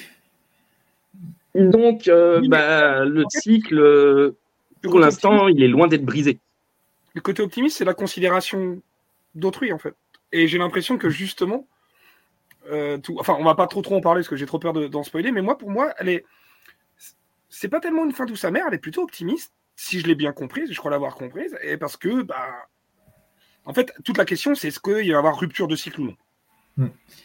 Le, le, sentiment qui m'est qui j'ai fini de le lire il y a trois heures, donc euh, juste avant qu'on commence l'enregistrement, donc c'est plutôt frais. Et j'ai pas encore trouvé le temps de me poser, d'y réfléchir et tout, mais le sentiment qui m'est resté en fermant la dernière page, c'est vraiment quelque chose de très optimiste. Mm. Après, mais effectivement, la question de voilà, est-ce que le cycle pourrait recommencer ou pas, c'est vrai qu'elle reste quelque part. Et coup, ça, euh, pardon. Oui. De tu oui, disais que tu avais envie de te pencher un petit peu euh, de ce que ça fait Chanson en ben, moi j'ai déjà fait un petit peu parce que justement j'avais tellement aimé parce que je me suis dit bah attends mais ils ont travaillé ensemble déjà, Charles et Ryan Band Bah oui, sur euh, Curse Words. Mmh, euh, c'est très, très bien. C'est un gros truc qu'ils ont fait en VO. Je crois que Glenna avait sorti seulement le premier tome ou les deux premiers tomes, je sais plus. C'est une sorte de Shazam euh, complètement, euh, complètement loser. Avec son. Ok. Voilà, là. Mais c'est super drôle. C'est, ça commence bas du front et ça va de plus en plus de manière très subtile en fait. Euh, c'est une, déconstru... une déconstruction du super-héros qui profiterait un petit peu de, ses forces, etc., mais de manière subtile, et il veut vraiment dire quelque chose là-dessus. C'est vraiment super bien. Et j'ai lu aussi, euh, alors c'est le The Tales of the Shrouded College, c'est un univers qu'il a, qu'il a, qu'il a créé aussi chez Image Comics. Alors la première série, c'était euh, Hell to Pay, qui était une série que je trouvais assez euh, brillante sur une sorte de critique du capitalisme avec des démons, avec une, en fait, une sorte de monnaie qui ferait appel à un démon qui peut en gros, nous rendre n'importe quel service, évidemment, avec euh, monnayant quelques, euh, quelques sacrifices ou quelques concessions. Du coup, c'était, il y a encore un peu ce lien avec le génie, le souhait, mais plus lié à l'argent, à la possession, à, l'histoire naissante du capitalisme et comment euh, on va parler de spéculation, de choses comme ça, comment on va créer ces concepts-là. Et donc, ça c'est très bien et c'est, ça s'inscrit dans un univers beaucoup plus ambitieux. C'est-à-dire, Charles Soule a déjà annoncé qu'elle allait avoir six mini-séries de six dans cet univers. Donc, c'est les contes du Charlotte College. Et euh, là, il y a la deuxième mini que j'ai commencé à lire des épisodes, Bloody Dozen, où en gros, euh, des vampires dans l'espace. Voilà, je vous en dis pas plus. Et c'est assez, assez délirant, c'est assez drôle et c'est très bien. Je pense que toutes les séries n'ont pas la même ambition en termes de trucs, mais là, qui sont plus feel good, plus blockbuster. Mais elles sont dans le même univers. Il veut faire six mini-séries et une dernière qui, euh, qui rassemblerait les six ensemble. Euh, donc ça ferait quand même, c'est très ambitieux, ça ferait 42 épisodes, 7 minutes 6. Ça, c'est les Tales of the Shrouded College. Mais j'en reparlerai plus tard, de toute façon, si jamais euh, ça me plaît toujours autant. En tout cas, Charles Soule en indé, je valide complètement. Moi, j'aime beaucoup. Et je rejoins euh, Ada sur ce qu'il a dit sur Star Wars. Il a fait des super trucs sur Star Wars. Euh, euh, le Dark Vador avec justement Giuseppe Camoncoli dont on parlait tout à l'heure, je crois que c'est lui en dessin. et ben, il, est excellent son Dark Vador, c'est vraiment génial. Et puis il a fait quelques trucs dans la République, notamment, je sais plus, c'est lui qui a, fait The Eye of the Storm. Je sais plus si c'est lui ou si c'est. Ben, j'ai adoré, j'ai trouvé ça excellent. Oui. Donc, ouais, Charles Soule, mangez-en, c'est bien. okay, bah...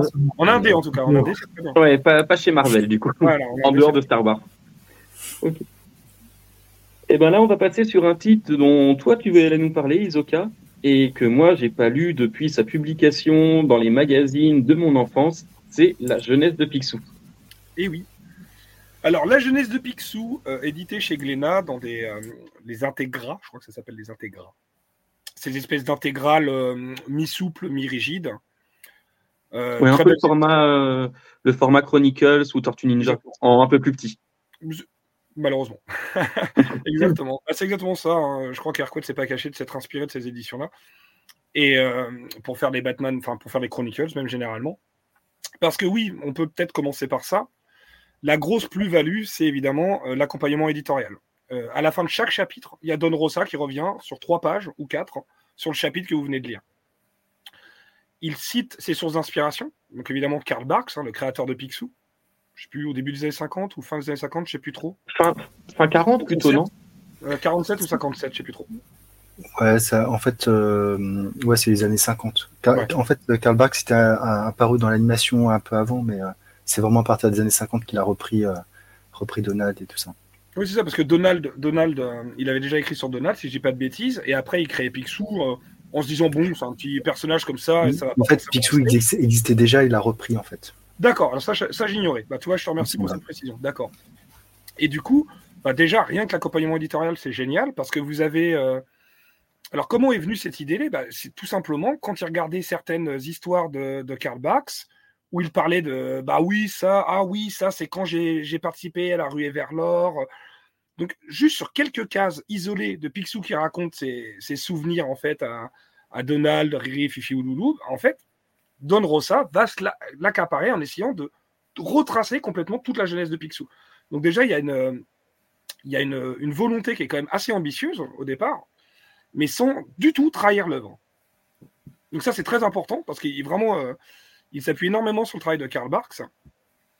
Et donc, du coup, on a, bah, dès les 13 ans de Picsou, on va avoir vraiment toute son épopée, euh, euh, de, montrer, lui, lui c'est sa force de démontrer qu'envers et contre tous, il a réussi à faire sa fortune en tant que self-made man.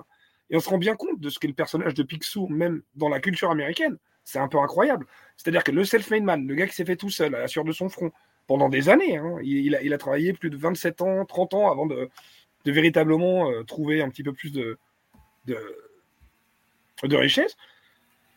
Et du coup, je trouve que toute, euh, toute cette jeunesse-là, c'est assez incroyable. C'est une grande aventure. Et en plus, ensuite, le stéréotype même d'espèce de, de vieil être richissime et acariâtre qui, qui, ne peut plus socialiser avec qui que ce soit, mais qui se rend compte, donc il va quand même essayer de faire ça avec Donald, etc. Et ça, c'est vraiment extraordinaire.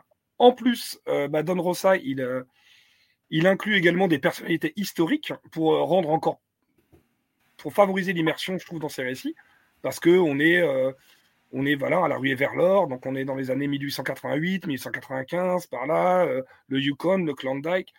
C'est fascinant. On a, on a des personnages comme euh, Jack London, qui est à un moment le, scribe d'une des plus grosses figures d'autorité canadienne de la police montée en fait de, de l'Amérique du Nord.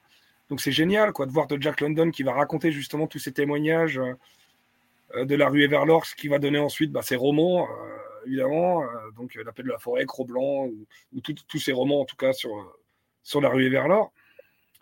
Et honnêtement, ça a un effet incroyable de voir justement Picsou qui commence à perdre sa vue à cause de la réflexion du soleil, euh, voilà, du, du, Grand Ouest, du Grand Nord-Ouest, des réflexions sur, sur la neige, comment il va obtenir sa redingote, son sous numéro un, parce que Don Rosa déteste l'appellation de sous-fétiche. Pour lui, il n'a rien de fétiche, ce sous. C'est juste le premier sou qu'il a gagné. On voit comment il l'a gagné. pourquoi c'est une pièce américaine alors qu'il est en Écosse, etc. C'est passionnant. C'est moi qui n'avais pas lu Picsou depuis 30 ans.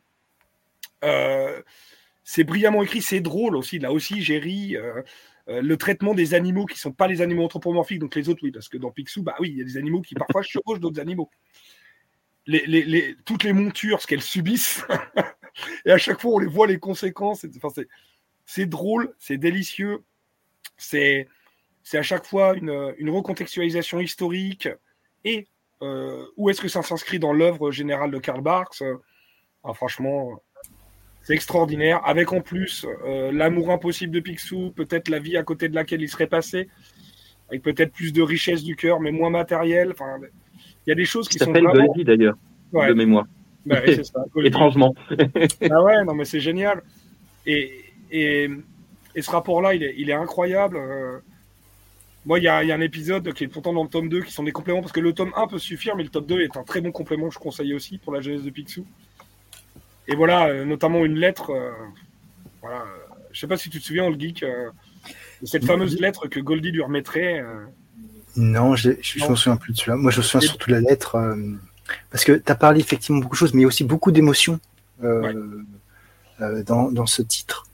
Moi, je me souviens surtout de sa, sa lettre qu'il a reçue de ses parents, quand ah il oui. Euh, ah, oui, ah oui, putain, terrible. Sur, sur une annonce, euh, ah oui, oui, incroyable. Incroyable. Ouais, ouais, ouais. Oui, parce que ça commence comme ça, le, château MacPixou en Écosse. Euh, pareil, dans, dans, le tome 1, je ne l'ai pas détaché parce que c'est. Bah, voilà, c'est pourquoi j'ai voulu parler de Picsou, parce que c'est le Papa Noël qui a apporté en fait ces deux tomes-là pour mon fils de 7 ans. Merci à lui d'ailleurs. Et je trouve que c'est une, excellente idée. Et du coup, ben, il, est, encore un peu jeune. Il voulait que je fasse la lecture de temps en temps. Donc, je, lui ai fait la lecture de quelques chapitres. Et c'est vrai que c'est dense. Donc, je pense qu'il appréciera plus dans 2-3 ans. En plus, c'est fourmillé de détails. Euh, on, peut apprécier enfant comme adulte. C'est vraiment génial. Voilà, ça, c'est une planche que j'aime énormément. Euh, et Goldie, à un moment très important. Et, euh, oui, effectivement, waouh, il y a des moments bouleversants. Celui dont tu parles, le geek, effectivement, il est super et puis l'auteur, euh, Don Rosa, il, va, il va faire aussi quelque chose qu'on n'a pas l'habitude, c'est qu'à un moment donné, il va montrer vraiment tous les mauvais côtés euh, de Picsou, jusqu'où son obsession va l'amener. Euh, est-ce qu'il va franchir ou pas la ligne et est-ce que ça peut avoir comme conséquence? Et je trouve que c'est quoi C'est pas du tout l'idée qu'on se fait d'un Disney. Non. Pour le coup, quand on pense à Disney, on pense pas du tout à ces thèmes. Et c'est vrai que là, sur cet épisode, qui est, je crois, l'avant-dernier de cette première série. Tu... Moi, je me suis pris une claque aussi sur celui-là. Ah ouais. Ah bah il y a des leçons de vie là-dedans. Moi, je, moi, j'ai même euh, personnellement, j'avais un grand-père. Euh, moi, Picsou m'a fait, il m'a rappelé ce grand-père. Moi, un grand-père qui qui a, morflé à cause de la guerre d'Algérie, à qui on a, à qui on a annoncé un cancer de la prostate, etc., qui était très acariâtre. Et à partir du moment où on a annoncé qu'il allait mourir, bah, hop, il a, eu, il a voulu nouer des liens avec ses petits enfants que nous étions. Tu vois? Et je trouve que ce côté un petit peu justement quelle est ta vie? Quelle aurait été-elle si tu avais fait d'autres, si tu avais pris d'autres décisions, si tu avais fait machin? Et à la fois pas regretter, assumer et essayer d'assumer les conséquences. je, trouve que c'est brillamment écrit quoi, sur la nature humaine. C'est, voilà, c'est pour moi c'est une pépite évidemment, hein, comme celle qu'il a trouvée dans le, Yukon. C'est, c'est, à lire, à relire, à redécouvrir à n'importe quel âge. C'est, extraordinaire. Voilà je vais aller jusqu'au bout, hein, même si après c'est plus sur la jeunesse, mais c'est la suite. Je vais au moins prendre les intégrales de Don Rosa. Me dis pas que c'est du même niveau Karl Barks Geek, sinon je vais craquer aussi. C'est différent, c'est différent. Euh, c'est deux choses euh, très différentes. Bon, ça va. Il y, a moins de, il y a moins de, choses. Euh, quoi. De toute façon, Don Rosa dans ses deux premiers tomes, il a mis la barre tellement haute. Oh, ouais. C'est difficile après. Karl Barks, c'est plus de des, petites histoires qui, apprennent aussi des choses, mais dans une époque qui est, peut-être un, peu plus datée sur tous les thèmes, alors que Don Rosa les a intégrés, les a modernisés et surtout les a assumés par rapport à plein de choses. et, ça, date de quelle année, ça, les, ah, de Don Rosa de, préciser, ça a été d'abord publié, je crois, au Danemark euh, en 1992, parce que je crois qu'il a écrit ça en 91-92, et ensuite aux États-Unis en 94, parce que c'était un voilà, les, comics sur les canards, euh, on en écrit un petit peu partout. Hein. Il n'y a pas qu'aux États-Unis où que ça sort. Hein. Il y avait Danemark. Oui, non, il y avait l'Italie quand, on faisait énormément aussi. Tout à fait. en France, on a énormément publié de comics euh, de canards italiens, notamment. c'est Mais moi, moi, je me souviens de, de la jeunesse de Picsou, ça, ça, date parce que je devais avoir une dizaine, douzaine d'années, donc euh, c'est dans des temps immémoriaux maintenant. Mais, mais, mais je me souviens de les avoir lus dans les, dans les, du moins l'histoire de la pièce fétiche. Euh, je l'avais lu dans un Picsou magazine de l'époque et ça devait être, oui, 96, 97. Et, et j'en ai un très très bon souvenir. Et, euh, et tu parlais de, de, Jack London, et effectivement, quand tu vois cette histoire avec le, la pièce fétiche, tu te dis, mais oui, forcément, Jack London a tout à fait euh, sa place dans, dans, le récit, quoi. Ah non, mais c'est. C'est génial. Enfin, il y, a même, il y a même une histoire, un moment où Mystique, elle dit, mais oui, je vais pouvoir retourner dans le passé pour le voler, voler son sous numéro 1, etc. Puis en fait, elle se rend compte que ce qui lui octroierait ses pouvoirs, c'est de voler le sous numéro 1 du canard le plus riche du monde, mais si Olivier le sous, il est peut-être plus le canard le plus riche. Enfin bref, que des trucs qui sont assez excellents, qu'il arrive à. qui sont des histoires qu'il a écrites soit avant, soit après, et qu'il arrive à euh, introduire parce que, pareil, gros travail éditorial parce qu'ils nous ont mis dans l'ordre de, compréhension de lecture, pas forcément l'ordre de parution. Euh, donc, voilà, pour faire quelque chose de plus, plus fluide par rapport au tome 1. Parce que toute la jeunesse de Picsou, elle tient dans le tome 1 finalement. Ouais. Après, c'est d'autres histoires. Euh, voilà que, en fait, c'est rentrer en détail sur les, différentes étapes de ces péripéties. On va dire. Je sais plus si c'est des point 1,5 ou etc. C'est un point 5, je crois. Euh, ou non, c'est des lettres, si je dis pas de bêtises. Je sais plus. B, je crois qu'ils mettent B ou autre chose comme ça. Bâton, je l'ai pas loin. Je crois que c'est des, lettres. Mais il y a, y a, un gros souci aussi de ce que j'ai entendu avec, euh, avec ces intégrales, c'est qu'il y a la censure de Disney par-dessus, ne serait-ce que le, les parents de, de Picsou.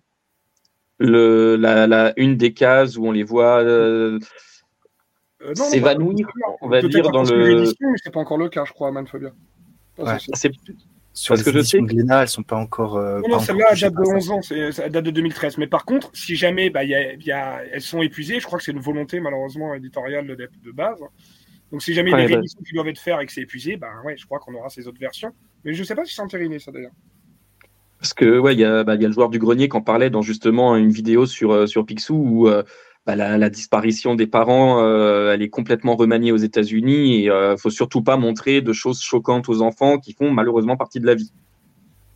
Ouais, c'est plus l'histoire aussi de Bombe Zombie qui, euh, qui est complètement remaniée, qui voire même complètement chantée. Hein, du coup, il me semble. Hein, aux États-Unis. Ouais, il y a ça, il y a les, il y a les fantômes. Hein. Les, les, parents fantômes qui disparaissent, qui, qui, ne sont plus, qui n'apparaissent plus de ce que j'ai vu. Enfin, ouais. Mais mais c'est encore disponible, ça, du coup, euh, chez Glénat?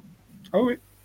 Oh, bah, je pense que ça se vend bien, je pense, hein, parce que. Euh, ça a été édité, tu vois, il y a plus de 10 ans et il n'y a pas eu de réimpression. Donc je pense que je pense que ça se vend bien, ont, ils en ont fait pas mal de stock. Hein. Et pour répondre à ta question précédente, le geek, ouais, c'est soit N half, soit C. Parce que des fois, par exemple, il y a le 8, 8,5 et 8C.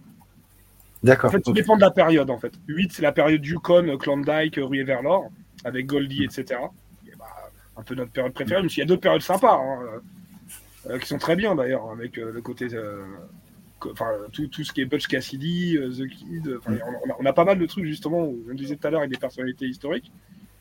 Mais ouais, ouais, non, c'est. Voilà. Tout ça pour dire que franchement, la jeunesse de Picsou, c'est la, dans la collection, donc la grande épopée de Picsou. Les deux premiers font la jeunesse, même si le premier, ça peut suffire, mais voilà. C'est génial. Ok. Quelque chose que tu connais, toi, ça, Adas? Ou du moins, en connaître, oui, j'imagine, mais lu du moins Lu, non, jamais. Ça fait partie de ces trucs un peu cultes euh, auxquels j'aimerais beaucoup m'attaquer un jour. Et c'est ça que je base. Clairement, tu n'es pas le premier. Euh, j'en entends dire beaucoup, beaucoup de bien. Et ça, donne vraiment Rien que cette euh, case-là, je la trouve exceptionnelle. Elle est folle. Hein. Oui, non, elle est, elle est merveilleuse. Et, il me semble que c'est autour, on est, on est sur des pavés quand même relativement, relativement épais. Et on est autour de 28 euros, je crois. Ouais, quasiment 30, 29,95. On disait un tout petit peu en Michael Geek qu'on aurait aimé un format plus grand, c'est tout. C'est le seul reproche que je ferais à cette intégrale. Quoi. pour le prix, pour le nombre de pages, un format comic standard aurait été bien. Je demande même pas hein, juste comic standard. Parce que c'est légèrement, largement plus petit. Le, format, on est entre le nomade et le comics, justement, de Exactement. J'allais dire entre une perfecte de manga et un comic standard. Ouais, c'est à peu près entre les deux. Mhm, ok, ok, ok. Bon, on a fait le tour pour aujourd'hui. Et je vous remercie à tous les, à tous les trois. Des, des, petites actualités, surtout toi, Julien, vu que tu as une chaîne YouTube, tu as peut-être des, des, nouveautés qui vont paraître, qui peuvent être intéressantes euh, oui, bah, tout dépend à, quel moment ça sortira, mais euh, globalement, le, le vendredi 23 euh, février va sortir un nouvel, euh, nouveau numéro de, de, mon émission qui s'appelle Nous ne sommes pas trop vieux pour ces conneries, où je recevrai Read Club. D'accord. C'est la grosse actualité sur la chaîne pour nous. Ok. Ok, ok. Des chaînes YouTube pour, tout, pour toi, Adas, pour toi, Isoka? Ou des choses, euh, des, des, articles que vous écrivez euh... bah, je suis, euh, je suis par contre, euh, bah, non, je, je, lis beaucoup d'issues chaque semaine et je continue de suivre un petit peu l'actualité. Là, en ce moment, on est dans les sollicits, donc voilà, il y a des sollicitations de, de DC et d'Image récemment. les complètes de Marvel sont pas encore sortis, mais elles devraient pas tarder. J'ai surveillé aussi Boom Studio Dark Horse, voilà, un petit peu de tout ça. Mais... De toute façon, ça, on en parlera des, des nouvelles sollicitations dans les news de la prochaine émission. Ça marche. Et puis pas, de chaîne YouTube de mon côté, mais euh, j'écris des, articles, des, reviews pour euh, Star Wars Universe. Et j'en ai une qui est sur le feu, là, sur... On sort un peu de Star Wars, mais pas trop quand même.